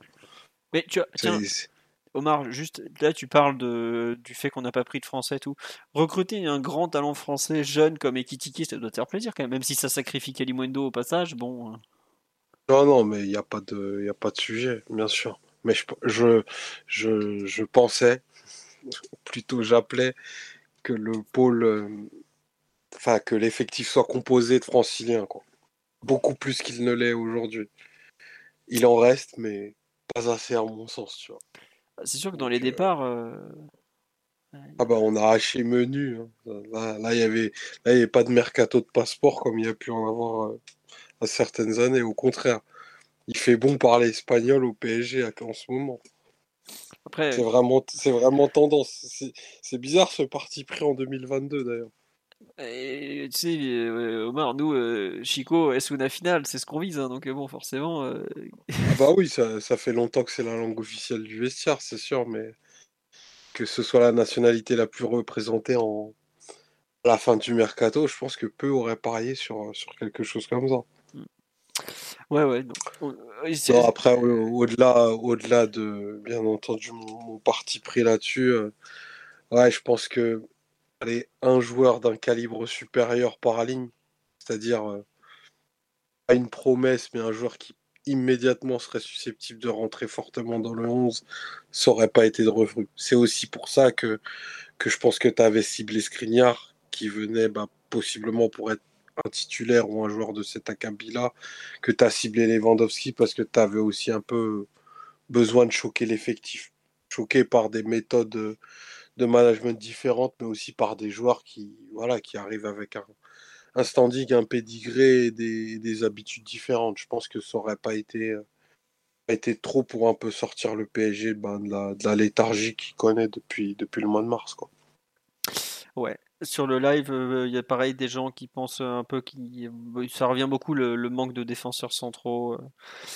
On nous dit qu'on a tenté de faire signer Tebas. Non, je, crois qu'il est occupé avec son fair play financier et le Barça, ils se sont tapés dessus tout l'été. Donc On dit en point négatif, on a acheté 150 millions d'euros de remplaçants. Après, euh, je sais pas si vous vous rappelez comment le PSG a été éliminé de la Ligue des Champions euh, en mars dernier, mais c'est probablement autour de la 60, 70e minute quand euh, les titulaires du milieu, les Paredes et Verratti commencent à tirer la langue qu'on s'est tourné vers le banc de touche et qu'on a vu euh, des Gay, des Herrera et tout rentrer en jeu. Donc, euh, avoir un banc de touche de, meilleure qualité dans l'entrejeu, c'était un besoin absolu. Je sais pas si vous vous rappelez le nombre de fois où on était en panique à l'idée d'aller jouer des, milieux des, bonnes équipes. On a failli jouer Manchester City chez eux en alignant euh, Gay, Herrera et Danilo au milieu. Quoi. Et même si dans le tas, je mets pas Danilo au même niveau que les deux autres, euh, c'est pas c'était pas c'était pas envisageable c'est pas des joueurs de niveau Ligue des Champions là au moins on prend des internationaux de enfin euh, Fabian Ruiz a quand même des références dans, dans, les, dans, les, compétitions européennes. Renato Sanchez en sélection avec le Portugal. Euh, Carlos Soler est un très très bon milieu de Liga. bon. Après, évidemment, est-ce que c'est ce qu'on a promis à Kylian Mbappé? Je pense qu'on lui avait plus parlé de Skriniar, Chouameni, Lewandowski que de Vitinha, Renato Sanchez et, et Fabian Ruiz, c'est sûr. mais bon, c'est compliqué aussi de recruter des très très grands joueurs. Et puis, il, a, il avait peut-être pas imaginé que Messi et Neymar reviendraient à un si bon niveau aussi. Donc, euh, et vu son début de saison, il a qu'à faire mieux aussi. Hein. On va pas faire semblant. puis c'est lui, qui, c'est lui qui, qui, a fait revenir Campos et Enrique. Donc... Euh. C'est vrai. Il a, on peut pas nier son influence. voilà, non, il, mais c'est vrai. il a pas le droit de se plaindre. Hein. non, non, mais c'est vrai que tu, Mathieu, tu partages un peu l'avis de Omar sur le, manque d'un grand talent, peut-être pas par ligne, mais au, moins une ou deux recrues phares manquantes, peut-être. Bah, évidemment, mais après, il y a la question du budget là-dessus. Il euh, faut voir que partir du moment où tu te mets sur, des joueurs qui, qui, ont un an qui sont à un an de la fin de leur contrat, tu dois faire un choix entre la, quantité et la top qualité, si tu veux. Parce que si tu avais mis. tu pouvais décider de faire De Jong, par exemple. Mais à ce moment-là, tu faisais que De Jong. Tu faisais pas Vitinha plus, Fabi, plus Fabien Ruiz, plus Soler, plus, plus Renato. Donc globalement, les coups de De Jong, ça devait, ça devait aller à peu près aux alentours de, des 4 réunis, grosso modo. Bah, le euh, salaire de De Jong, si je me trompe pas, t'additionnes, ça fait Vitinha, plus Renato, plus Fabien Ruiz. Bon, peut-être pas plus Carlos Soler, mais c'est-à-dire que tu payes trois joueurs avec le salaire de De Jong qui demandait pour partir. Voilà. Donc, euh. Euh, ouais, il faut, faut, aussi prendre conscience de, ce genre de choses.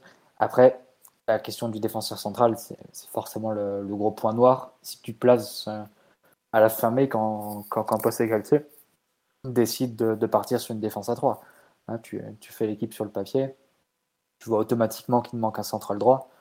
Et ils sont partis bille en tête sur, sur Skriniar. Force est de constater que le, dossier a été euh, mal géré, forcément, et solde par un échec, pour le fait que tu n'arrives pas à faire signer le, joueur que tu voulais, pour lequel tu avais mis vraiment tous tes œufs dans le même panier. Euh, donc c'est sans doute ouais, cet aspect-là qui a été mal géré. Je pense qu'il y a sans doute eu un excès de confiance dans la nécessité de l'Inter de vendre. Je pense qu'ils ont mal lu le fait que euh, L'Inter était vraiment prêt à le lâcher assez tôt dans, le mercato, fin juin, début juillet, pour pouvoir ensuite embrayer sur Bremer. Parce qu'à ce moment-là, c'était euh, la grosse vente qu'ils avaient planifiée. L'Inter était vraiment disposé à le vendre à ce moment-là. Après, ben, ayant raté Bremer et l'Inter se retrouvant sans, sans remplaçant crédible, ils ont essayé de trouver d'autres solutions pour, pour combler les, fameux 60 millions d'euros qu'ils essayent de faire en, vente. Ils ont eu l'aide de Chelsea qui a mis 20 millions sur, sur un jeune, sur Casadei.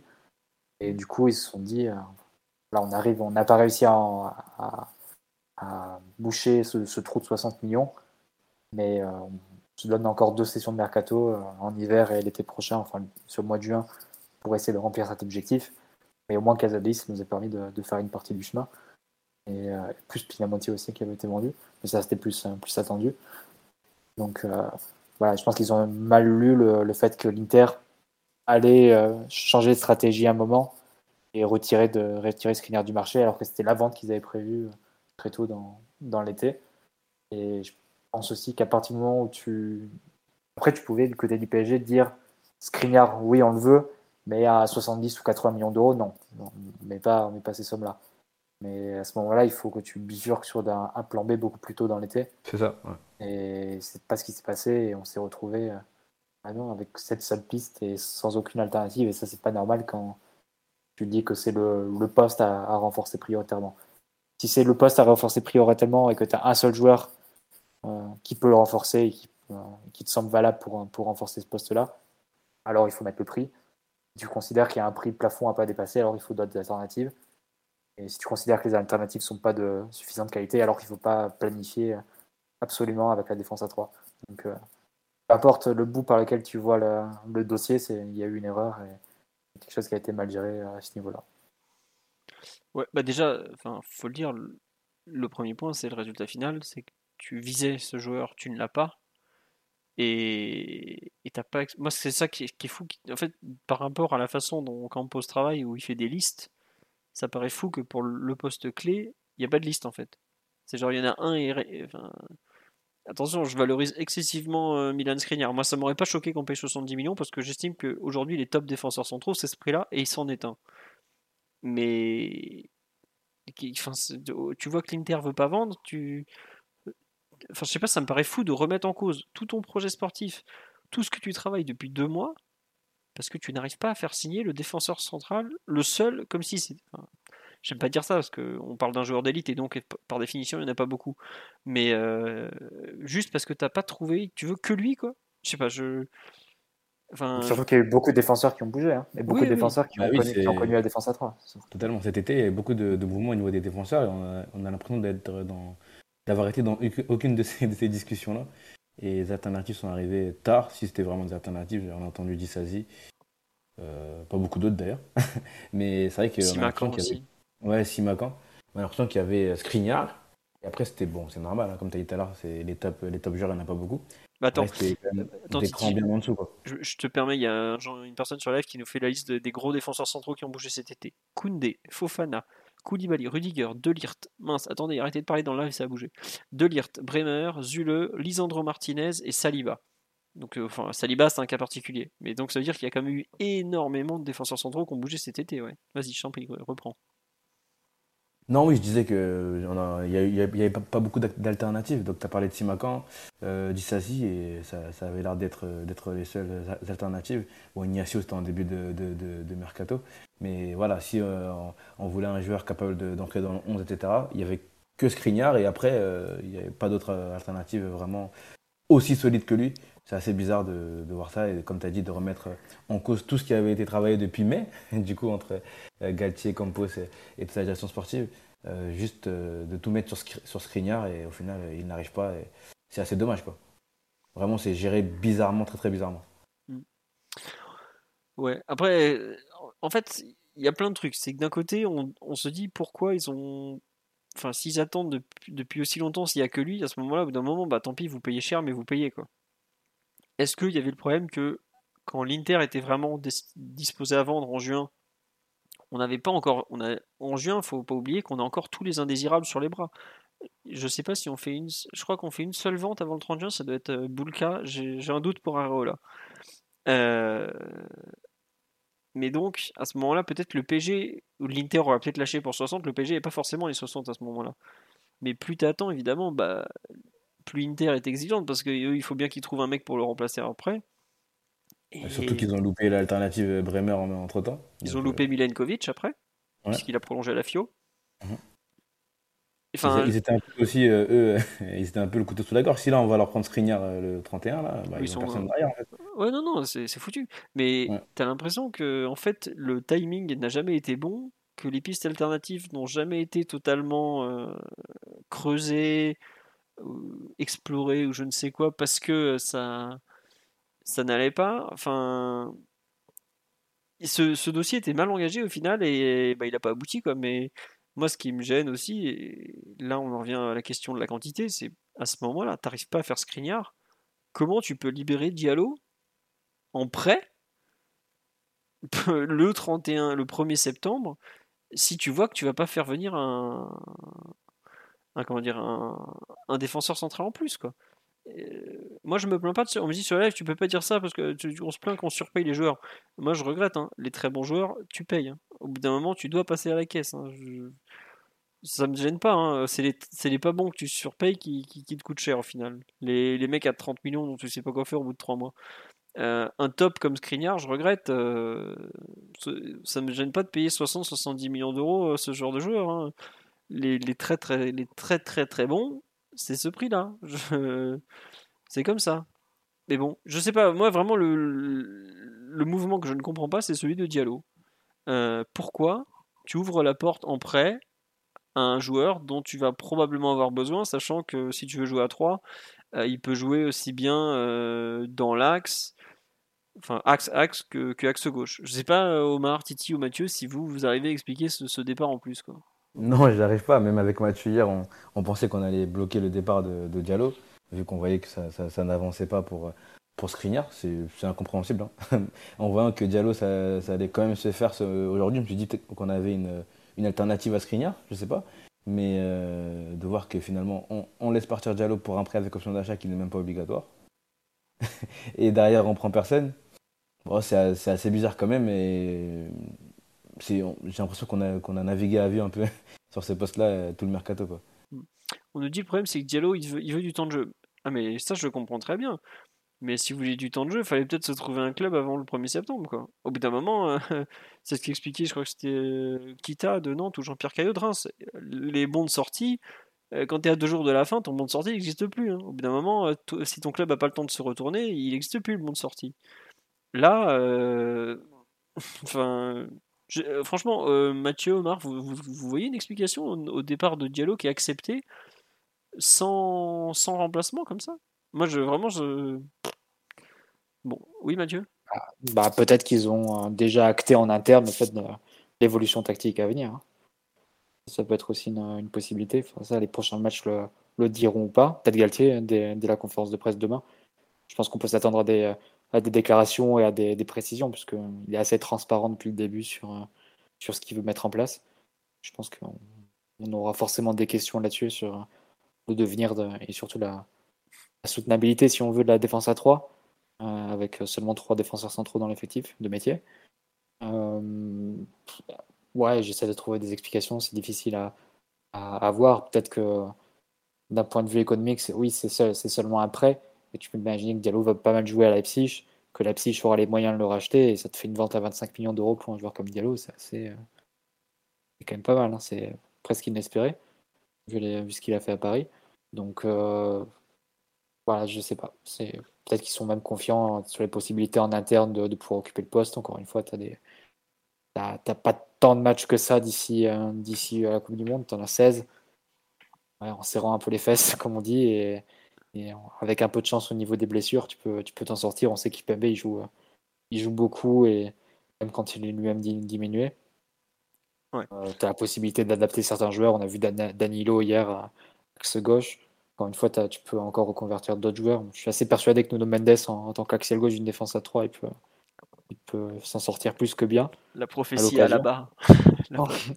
non, mais tu vois, il, a, bah, il, est bon, il, est bon, dans le duel, il a une très bonne pointe de vitesse en correction et il a une qualité de passe à la première relance qu'on avait vu l'an dernier en tant que latéral de défense à 4, qui pourrait mettre aussi à, profit à ce poste-là. Donc, euh, à voir, il y a des peut-être qui sont comme ça confiants sur des, sur des solutions internes, de, soit de reconversion, soit carrément d'adaptation du système. Hmm. Et oui, c'est un énorme risque que tu prends. Parce que si ça s'enclenche mal en termes de, de blessures, de suspension, tu peux te retrouver rapidement à, court de solutions, à flux tendu. Et c'est le même type de risque que tu avais pris euh, il, y a, il y a 4 ans quand tu laisses euh, le Chelsea sans remplacement. Ouais. Euh, deux, trois questions sur le live. Alors, je vais les relire dans l'ordre. que dire du fait qu'on ait renforcé les concurrents? Alors, ça, visiblement, la direction, on n'a rien à faire. Moi, j'avoue que ça m'a un peu surpris qu'on lâche Paredes à la Juve alors qu'on va les croiser en poule, tout ça visiblement, eux, ça, ça les gêne pas. Après, ils ont pas non plus. Ah, ils connaissent pas le, le, karma des, des, buts de l'ex euh, au PSG. Après, enfin, j'y avais eu un post très complet de. Oh, je sais plus comment il s'appelle, un tweeto que j'aime bien. Bref, qui avait montré que le PSG n'était pas du tout parmi les plus touchés par les, le, but de l'ex en fait. Rennes, on, en a pris, on a pris un en finale de Ligue des Champions, donc je pense que. Là, on est l'élite. là. Mais globalement, je crois que c'était Rennes qui se faisait massacrer par ses anciens joueurs, un truc de fou. Une personne qui demande quel est le rapport entre Diallo et Skriniar. Le rapport entre Diallo et Skriniar est très simple. C'est Skriniar, s'il vient, il prend directement le poste de défenseur central droit qui est donc aujourd'hui occupé par Ramos. À ce moment-là, Ramos se retrouve en concurrence avec aussi bien Kimpembe que Skriniar, puisqu'il peut jouer, des... voire avec Marquinhos aussi dans l'axe, puisqu'il peut jouer globalement les trois postes. À partir du moment où il n'y a pas Diallo, que Diallo s'en va et que Skriniar ne vient pas, tu n'as globalement que trois joueurs, vraiment trois défenseurs centraux de métier que sont Kimpembe à gauche, Marquinhos dans l'axe et Ramos à droite. Mais tu n'as plus aucune solution derrière en fait. Et bon, alors t'as Mukiele qui a plus joué défenseur central droit que piston droit avec Leipzig, donc euh, lui il saura à peu près faire le vice Ramos. Mais à gauche, aujourd'hui, euh, Kimpembe, si là, je ne sais pas si vous vous rappelez, mais au dernier match, Kimpembe il est, il est absent, il est blessé. On s'est quand même retrouvé à faire jouer Danilo stopper gauche parce que on n'a pas de remplaçant à Kimpembe en fait. Et là, on a prêté le seul remplaçant naturel, et pour le coup, euh, Diallo, défense à 3, axe gauche, comme ça, il est très bien dedans, c'est parfait. Hein pour, enfin, voilà. Non, Kimpembe n'est pas suspendu face à la Juve. Arrêtez avec cette connerie, je sais pas d'où ça sort. Allez lire les règlements de l'UEFA, c'est l'article 5205, c'est complètement faux. Donc euh, arrêtez de me dire ça, ça va me saouler. Bref, je reprends sur ma défense en centraux. Voilà, aujourd'hui, le problème, quand tu, quand tu fais partir Diallo, que tu fais pas venir Skriniar, c'est que sur la saison, on aurait pu tenir un peu. Bon, là, c'est un peu plus compliqué. On verra ce que ça donne, comme dit Mathieu, c'est que 16 euh, matchs, 2 mois, après il y a la Coupe du Monde, le mercato hivernal qui va reprendre. Mais en tout cas, voilà pourquoi je, je vous dis que Diallo et Skriniar sont forcément des caliers, non pas par le poste de façon directe, mais par le indirect et par la quantité surtout. Voilà. Euh, sur les, mauvais coups de l'été du PSG, Omar ou Mathieu, je voulais rajouter quelque chose à part cette histoire de défenseur central qui nous, qui nous revient, qui forcément nous, nous occupe beaucoup? Ou moi, il y a un point aussi qui me, euh, qui me gêne un peu en fait. Je peux vous en parler si vous voulez. Euh, c'est le bon. Alors les prêts, il y a énormément de prêts. Euh, ça, on fait ce qu'on peut, voilà. Mais moi, j'avoue que j'ai pas compris l'arrivée de Carlos Soler en fait. C'est un, bon joueur, hein, très polyvalent, mais je sais pas, j'ai l'impression qu'on manque peut-être. Enfin, on a fait partir en gros certains joueurs pour récupérer de l'argent. Et là, le 1er septembre, on fait signer ce type qu'on a. Bon, c'est un très bon joueur, hein, c'est un international espagnol et tout, mais je. J'avoue ne pas comprendre quel est le, le but. On me dit c'est le vice Neymar, mais c'est pas. Aujourd'hui, Neymar il joue euh, deuxième attaquant pratiquement. Euh, c'est pas Solaire qui sera. Oui, on joue en 3-4-3 en ce moment. Alors bon, la confirmation que tu joueras avec trois attaquants seulement euh, quand le trio offensif sera là, ou alors face à des équipes moyennes de Ligue 1, où euh, là tu pourras faire jouer Kittier. Mais là, l'arrivée de Solaire, je la vois comme la confirmation que Galtier a plus qu'en tête la, possibilité de renforcer numériquement son milieu de terrain. Il en parle de plus en plus à, chaque conférence de presse, à chaque fois qu'on est un micro. Il a aussi mentionné le fait qu'il a, qu'il a commencé à travailler ce dispositif sur la fin de match face à Toulouse hier. C'est vrai, on a fini en 5-3-2 avec Danilo dans, l'axe, Renato Vintigna comme, euh, comme relayeur.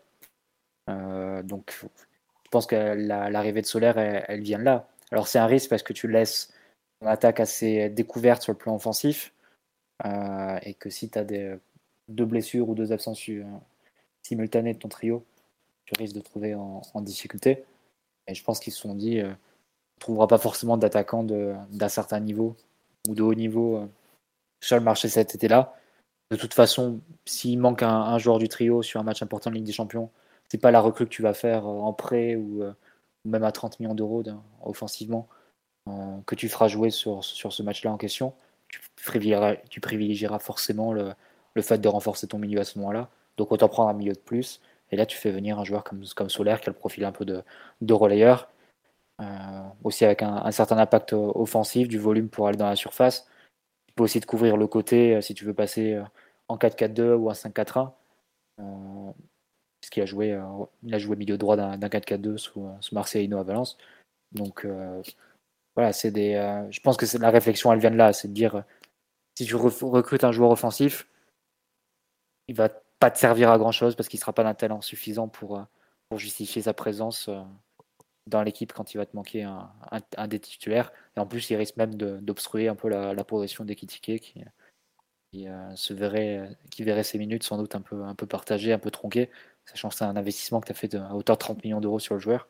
Ce serait dommage de le, de le, le, mettre, euh, de le boucher, de boucher son horizon aussitôt dans, dans le même mercato. Dans le même mercato pardon. Euh, je pense que la, réflexion elle est un peu là. Mais c'est vrai que c'est un risque parce que s'il te manque deux joueurs par exemple, c'est limite. Ouais. Euh, on nous dit, euh, selon vous, est-ce qu'il pourrait s'intégrer dans la position de Messi dans le trio offensif? Moi, je trouve que c'est pas un joueur qui est capable de jouer aussi haut que le Messi actuel sur le terrain. Euh, c'est un milieu, alors certes, anciennement milieu offensif, aujourd'hui plus 8-10, mais je, Enfin voilà, ouais, comme tu dis, Mathieu, c'est vraiment le fait qu'on acte, qu'on joue avec, qu'on a 5 joueurs devant, dont Sarabia et Kitike, qui sont des joueurs très différents de Neymar, Mbappé, Messi. Forcément, on n'a pas beaucoup des vices, enfin, ce genre de truc. Mais bon, je... on me dit sur live, on va passer en 4-4-2 losange, mais 4-4-2 losange avec Galtier, enfin, c'est un truc, ça paraît aujourd'hui lunaire, quoi. Donc. On nous dit effectivement, il y a aussi il y a deux autres thèses, c'est savoir qu'on a rendu service à Valence et à Peter Lim, puisque c'est quand même un ami du Paris Saint-Germain enfin de Nasser surtout, où on a rendu service à Mendes, mais je, euh, c'est un, service rendu par rapport à Guedes, puisqu'il nous, il nous devait un peu de... Here's a cool fact. A crocodile can't stick out its tongue. Another cool fact, you can get short-term health insurance for a month or just under a year in some states. United Healthcare short term insurance plans are designed for people who are between jobs, coming off their parents' plan, or turning a side hustle into a full time gig. Underwritten by Golden Rule Insurance Company, they offer flexible, budget friendly coverage with access to a nationwide network of doctors and hospitals. Get more cool facts about United Healthcare short term plans at uh1.com. Un peu de l'argent, quoi, tout simplement, euh, puisqu'ils ont un peu magouillé pour euh, ne pas faire payer tout ça. Mais euh, bon, euh, je suis un peu, perplexe sur cette recrue. Voilà. On nous dit ce n'est pas Zahir Emery qui va disparaître du groupe à cause du nombre de recrues au milieu? possiblement, oui. Après, Warren, il a 16 ans. Hein. C'est pas non plus le bout du monde. Je sais pas. oui, Mathieu? Non, mais juste une remarque sur Zahir Emery. On a 18 joueurs de champ, 3 gardiens ou 4. Euh, ça veut dire qu'à chaque fois qu'il va te manquer une blessure ou un, enfin à chaque fois que tu auras un blessé ou un suspendu ou deux, euh, tu auras forcément un jeune dans le groupe du coup. Donc euh, que ce soit Zaire Emery, Bichabou ou je sais pas peut-être Garbi s'il manque des joueurs en attaque. Kari, Kari, Kari. peut-être, mais je pense qu'il part un peu d'un peu plus loin vu qu'il a pas fait la prépa, etc. je pense qu'ils vont faire plusieurs apparitions dans le groupe sur la, série de, de, 16 matchs sur les deux mois et demi à venir. Mais dites-vous que là, avec trois absents contre 3 joueurs absents. Et ouais, enfin 5 avec les deux. Il y avait Rico sur le banc et il y avait Enrique qui était là et Bichabou. Voilà. Et après, il manquait 5 joueurs au total, à savoir Kim Pembe, euh, Sarabia, Diallo, plus les deux dernières recrues. Mais bon, 5, mm. euh, absents au PSG, quand tu vois comment les matchs vont s'enchaîner, bah là, bizarrement, dès qu'il y a des matchs tous les 3 jours, on se retrouve avec des absents. En sachant qu'on va jouer tout le temps, tous les 3 jours. Ils auront, ils auront un petit peu du temps de jeu euh, et tout ça. Mais bon. Je... Tiens, Mendes est impliqué dans combien de nos arrivées cette année? Euh, bah alors, euh, Vitinha, Renato, Carlos Soler, sachant qu'il joue à Valence, il doit pas être bien loin. On a pris qui encore?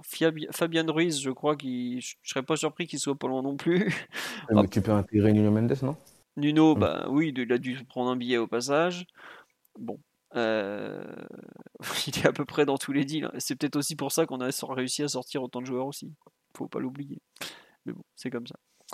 Euh, oui, euh, Titi, tu voulais rajouter quelque chose? Omar, on t'a pas entendu sinon sur le, cas Carlos Soler, son intérêt, son, ce truc cru de dernière minute comme ça? J'ignore qui est ce jeune. franchement, je j'ai vraiment aucun avis sur lui. Non mais pourquoi pas? T'as pas Simon? On nous demande est-ce qu'il n'y a pas Simon qui nous a envoyé un rapport détaillé de scouting vu qu'il était à, Valence? Je, je, ne peux pas dire à l'antenne ce qu'il m'en a dit. Ce n'était pas très positif donc. Ah Simon est encore en phase de, deuil. Puis la perte du, capi que la Juve surnomme désormais El Mago sur ses réseaux officiels. C'est vrai, non le, le, magicien. C'est quand, même un sacré accueil. Et ouais, c'est d'ailleurs l'un des, négatifs de, ce mercato, c'est de perdre un joueur qui a toujours répondu présent dans les, dans les gros matchs avec des champions et sacrifié sous l'autel de, du choix de, du démantèlement du clan argentin euh, voulu par, par Kylian Mbappé. Donc ça, c'est... Comment tu dis ça? Tu recevras, tu recevras une plainte demain chez toi pour ces propos outranciers. Non, j'ai enquêté, je ne vois que cette, que cette raison malheureusement.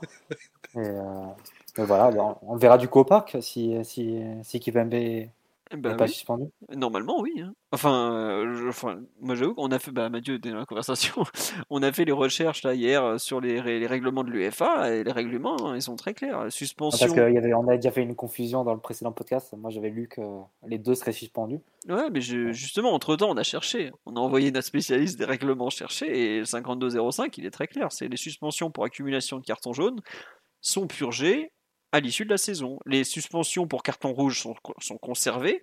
C'est pour ça que Di Maria, notamment, qui avait été expulsé à Manchester City en demi-finale en 2021 en retour, était suspendu pour les trois premiers matchs de la saison dernière. Mais les suspensions pour accumulation de cartons, ce qui est le cas de Paredes et de Kimpembe, ne sont pas reportées d'une saison à l'autre. Et je sais pas si vous vous rappelez, on avait déjà eu la même question quand Neymar, euh, pour son premier match avec des champions avec nous au Celtic, euh, il y avait une rumeur, ouais, il pourra pas jouer, il était suspendu avec le Barça. Non, non, il avait joué, il avait même été excellent. Donc, euh, voilà. Enfin... ça sera marrant de voir du coup euh, qui de Mbappé, Messi va être au marquage de, de, Paredes au parc la semaine prochaine. Oh, Messi court à peu près aussi vite que Paredes, ça peut le faire. Normalement, ça, devrait aller, mais bon. On verra ça. Parce qu'on euh, dit qu'il est bon dans un fauteuil, mais vu le pressing de nos attaquants, il est très bon au parc du coup. il va être dans son fauteuil du Parc des Princes, installé autour du rond central, il va être bien. Sur les points négatifs, euh, positifs euh, ou le, bilan général, est-ce qu'il y a quelque chose dont on n'a pas parlé que sur lequel vous voulez revenir, Mathieu, euh, Omar, Titi? Rien de plus? On a fait globalement le tour ou, pas? Sur Ander peut-être, Omar. on a pris deux Espagnols, mais le principal est parti. À quel prix? A priori, lui, on le reverra pas, de ce que j'ai compris, Philo. Ouais, ça euh, ressemble beaucoup à quelque chose d'assez déguisé pour, euh, pour répartir les coups, mais grosso modo, ça va faire deux, il va faire deux ans là-bas. Alors, je sais pas si vous aviez vu ce, un, tweet ou un message de la partie de Zo Del Copé absolument fou. Il parlait de 36 millions d'euros pour cette opération. Je sais pas si vous avez vu ce truc-là. Non. Non. À mon avis, ça a dû être une faute de frappe parce que j'ai réveillé mes voisins du coup. Pour rien. la, la, presse basque disait que Herrera touchait 6 millions d'euros net au PSG et qu'il avait pris 10 millions d'euros euh, par saison et qu'il avait pris 10 millions d'euros net aussi de, de primes à la signature répartis sur les 55 contrats. Autant dire que le PSG avait livré donc 25 millions d'euros quasiment à Herrera sur les, sur les trois premières années de son contrat. Le coupable est au club. Hein. Il, a une il, a vu sa, ses prérogatives renforcées depuis. Ah, là, apparemment, Nasser a décidé si Henrik reste euh, au-delà de sa pige.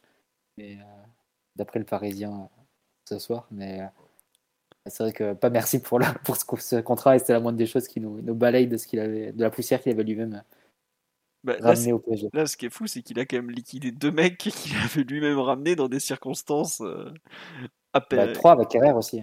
Ouais, mais Kerrer, pour le coup, je lui mets pas trop dessus parce que c'était Tourelle qui avait euh, gueulé comme quoi c'était pas franchement lui qui avait négocié. Je suis assez dur avec Enrique, là pour le coup, c'est pas lui quoi. Bon, il est, à la fin, il a pris un petit truc comme tout le monde, hein, voilà, parce que ce transfert à 37 millions un jour, on en reparlera. Mais euh, par contre, euh, Herrera, à qui il fait un contrat, mais royal de chez Royal, et l'ami Léandre, avec son, son, pote agent qui prend 15% de commission sur un transfert à 40 patates. c'est 8 millions par an, plus l'année en plus dans le contrat, enfin un truc. Euh. Non. Il était temps de venir nettoyer. Il faut, faut, vider vos ordures, monsieur. Le plateau, il faut le, il faut le sortir, il faut faire quelque chose. Hein. Donc, euh, monsieur Enrique a placé à peu près tout ce qui était possible de placer, même si on n'a pas, pas eu Pépito non plus. C'est vrai qu'on n'a pas eu le retour du fameux Luciano Acosta. Non, c'est pour le coup, c'est quelque chose. Enfin, on en rigole là de Pepito Acosta, la légende du, 31 janvier. Mais le PSG a construit tout son mercato sur l'idée de jouer en 3-5-2, 3-4-3 avec des pistons qui vont attaquer les côtés. Si on a changement de système, on n'a pas pris, on avait choisi de ne pas remplacer un Di Maria sur les côtés par un ailier explosif. C'est-à-dire qu'on n'a pas de joueurs de côté qui sont en mesure de percuter balle au pied à l'exception de nos deux latéraux. Et ça, c'est un peu gênant quand même, parce que dans la réflexion, on avait une la réflexion globale, avait dans l'occupation du terrain, la façon d'amener de la percussion, tout ça, était basé aussi là-dessus. Euh, là, il y a, peut-être quelque chose d'un peu gênant. Alors après, tu peux toujours euh, bricoler. Euh, c'est là où tu aurais dû saisir l'opportunité de marché fantastique que t'offrait Ousmane Dembélé. mais mais, mais l'histoire l'histoire sera cruelle. Hein. Je, peux, peux vous l'annoncer d'ores et déjà. Ouais, Non, mais c'est vrai qu'on nous dit limite Mbappé à gauche, euh, on pense à Wilson Odobert, l'excellent Wilson Odobert qui fait des super débuts avec 3, on est très content pour lui. Mais euh, Tu peux imaginer d'autres points, tu peux imaginer Hakimi euh, dans un double latéral à la, à la Emery, Moukiel est derrière et Hakimi devant. Bien, tu imagines bah, ce que faisait Galtier, tu mets Renato à droite ou bien Solaire à droite, on pose qu'il a largement occupé dans un 4-4-2 à Valence. Donc tu peux imaginer ce genre de, situation, Neymar à gauche et Messi Mbappé devant. Ouais, ouais, bah, enfin, en tout cas, non, mais c'est vrai que le, fait de ne pas avoir pris d'ailier, tu vois, de vraiment de. ça, ça, restreint tes options si tu dois repasser à 4. Ça, voilà. C'est peut-être un point négatif et c'est un autre point négatif indirectement de la non-venue d'un défenseur central et tout. On nous dit Gassama Garbi, ces jeunes provoquent la table d'en face, monsieur. Oh, Garbi est un très bon joueur de foot, mais c'est pas non plus un énorme provocateur. Gassama, euh, lui, il a vraiment du punch et une touche de balle très agressive, très portée sur, euh, sur euh, vers le but adverse, tout ça, mais enfin vers, la percussion. Garbi, c'est quand même un profil un, peu différent. On nous dit Hakimi a joué à Dortmund. Oh, bah, Hakimi, arrière latéral d'un système à 3 derrière en Bundesliga, oui, il passait son temps devant. Hein, donc, il connaît effectivement. Omar, Mathieu, Titi, une dernière remarque sur ce mercato où on conclut. On va pas vous rappeler tous les mouvements, vous aurez qu'à récupérer euh, le podcast au début, réécouter le podcast au début, je veux dire. Alors, est-ce qu'il y a une clause de rachat pour Simon S'il y a des questions sur live, je vais répondre à vos questions pour finir. Alors, la clause de rachat, c'est un truc qui avait été euh, écrit par la presse française aux Pays-Bas, ils ont toujours démenti ça. Euh, donc, à voir. Honnêtement, très compliqué à dire. Et j'avoue que j'ai pas du tout le courage de me replonger dans les Eindhoven Airbladet ou ce, genre de trucs. C'est pas une langue très facile à, traduire ni à lire. Euh, croyez-vous à l'incorporation de Bichabu On a déjà répondu oui, forcément, il aura du, temps de jeu. Forcément, il n'y a pas de joueur, donc il va forcément en avoir. Gassama ne reviendra pas, non. Il y a une option d'achat. Bah, aujourd'hui, Gassama, il est nulle part. Hein. Aujourd'hui, il est au PSG. Donc, je ne sais pas s'il reviendra, mais il faudra déjà qu'il parte avant. Alors, où est-ce qu'il va aller Le fait qu'il n'ait pas réussi à boucler son transfert, slash prêt, slash départ ou résiliation, je ne sais pas, avant le 31, avant le 1er septembre, est un peu problématique le concernant.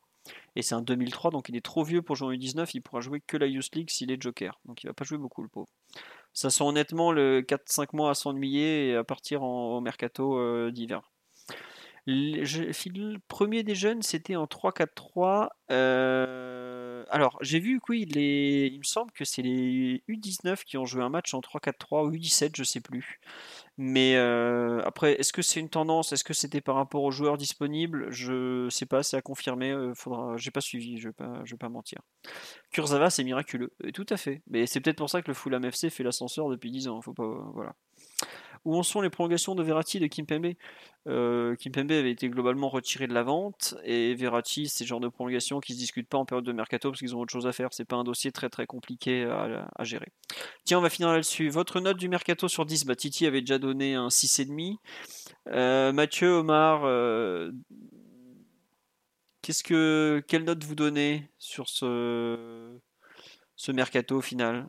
Pendant que tu pendant que vous réfléchissez, je finis le truc. Quid de Kari Kari, il, sort de 3 mois de blessure. Il a repris avec le, groupe 2 il y a 4 jours, 3 jours. Donc laissez-lui le temps. Est-ce que Pembele est revenu à Paris? Je suis pas certain. Mais oui, il est toujours sous contrat chez nous. De mémoire, il est sous contrat jusqu'en 2024. Mais n'attendez pas grand-chose de, de Timothée Pembele tout de suite. Il a vraiment une sale blessure au genou. Euh, ça sent un peu la saison blanche, honnêtement moi, j'ai un peu peur pour lui. Mathieu, je t'en prie, ta note. Allez. Euh, ah, c'est toujours compliqué parce que l'an dernier, euh, c'était difficile de faire mieux, par exemple. Et, durant la, la, vérité du terrain est toujours un, peu différente et divergente parfois de, de, ce que tu peux penser le 31 août ou 1er septembre. Mais euh, allez, 7. Je te pensais pas si généreux. On sent que la purge t'a plu. Ouais, bah c'est. Ça paraissait presque utopique hein, de, voir autant de joueurs qui, qui allaient partir. Après, il faut voir les conditions. Je pense que si à la fin Paredes et, Diallo se font racheter par leurs clubs respectifs, tu auras fait le, quasiment le maximum mm. de, ce qui était possible. Donc, euh, du point de vue des départs, non, je ne me, je me plaindrai pas. Après, point de vue des arrivées, c'est plus confus sans doute qu'il y a eu des, contraintes liées au timing des, départs, savoir vraiment quelle était ta marge de manœuvre en, temps réel. Et euh, ouais, le problème, c'est que tu remplis pas tes, objectifs en termes de qui correspondaient à ce que tu avais imaginé en termes de planification sportive. Donc, euh, c'est en ça que ça, vient ternir un peu. Mais sur le plan des départs, non, je pense que ça fait quasiment le max. Ouais, euh, on dit la, la progression d'Mbappé vaut déjà 15, oui. Euh, des nouvelles de Claudio Gomez, il vient de signer à Palerme, si je ne me trompe pas. Euh, je crois que contrat résilié avec, avec City. Et Aouchi, je viens de signer à Lorient. Moi, je suis pas surpris parce qu'il était en échec à saint ça se passait très mal. Donc il était temps. Espérons un Gvardiol l'été prochain. Bah, si vous voyez Gvardiol, ça voudra dire que, que Kimpembe est parti. Donc je ne sais pas s'il faut l'espérer. Ça, chacun verra. Omar, euh, veux-tu te, Comment dirais-je T'exprimer sur cette notation que tu vas donner? Une note sur 10 du mercato? Ouais, à peu près. Sur tous les mouvements qu'il y a eu, euh, entre les prolongations, fin de contrat et tout. Ah, on va dire quand même, allez, 7,5. D'accord. Ah, vous êtes généreux. Moi, je, franchement, hein, avec, avec ce Skriniar en plus, je mettais. Il y a des. ouais, Moi, je mettais 9 avec Skriniar, je vous le dis tout de suite. Il y, a, hein. quand même des départs salutaires. Euh, hmm. Après, euh, sans Skriniar et avec Diallo qui s'en va, euh, j'ai du mal à aller au-dessus de, de 6,5 parce que j'aime vraiment beaucoup la refonte, le travail sur les jeunes et tout, les départs. Mais tu te crées quand même des. Tu t'es un peu créé des problèmes le dernier jour, quand même, je trouve. Voilà, écoutez, on a fait un peu le tour de, de, ce, de cette actualité mercato. c'est une heure et demie, on a fait un podcast court pour une fois. Ça, nous change des trois heures euh, à se trancher euh, les veines. Euh, réécoutez, il va être dispo le, podcast. Il y a des questions, on a déjà répondu. Je ne vais pas vous les faire à chaque fois. Est-ce que Marquinhos est remis en cause? Bah, Pas vraiment. Pour l'instant, ça prendra du temps. C'est comme ça. Sur ce, je vous dis à lundi prochain parce qu'on a encore un énorme podcast. On aura le débrief de Nantes PSG et euh, la présentation du match de Ligue des Champions PSG Juve qui se jouera le lendemain. Donc on sera lundi 5, le match joue le mardi 6.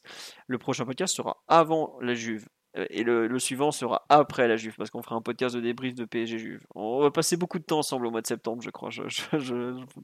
si vous nous aimez pas, je suis désolé. D'accord, il y, a une cadence infernale qui arrive là, donc. Euh. Ah bah là, je, ne dors déjà plus, je vous promets, ça va être compliqué. On va tenir, on va tenir bon. Jusqu'en novembre, c'est. 16 matchs, dont, dont 6 de Ligue des Champions. Ouais. Au revoir à nos familles. Moi, je, demain, je, m'occupe de mes enfants parce que je les vois plus après jusqu'à fin septembre, il hein, faut le savoir. Hein. Sinon, c'est terminé après. Hein. Voilà. Bon, allez, on arrête nos bêtises. On vous souhaite une bonne nuit. Merci pour votre fidélité. Il y avait 2-3 summers en plus que j'ai oublié de remercier Stoufy19893, Nathan Young, et c'est tout. Les autres, je les avais déjà lu. En tout cas, un immense merci à tous pour votre fidélité. Voilà, le podcast est un peu court parce qu'on n'avait pas le temps de parler de, de Toulouse. On a tenté de faire un truc assez condensé pas rentrer dans détails dans tous les dossiers. On a déjà parlé individuellement des cas, mais ça nous faisait plaisir de partager un peu ce ressenti de mercato avec vous. On espère qu'on a été complet et on vous dit donc à lundi prochain et pour moi dès demain sur le site. Voilà, bonne nuit tout le monde, à bientôt, ciao ciao. Ciao. Bisous. Bisous, Simon vous embrasse depuis Turin désormais, mais il vous embrasse.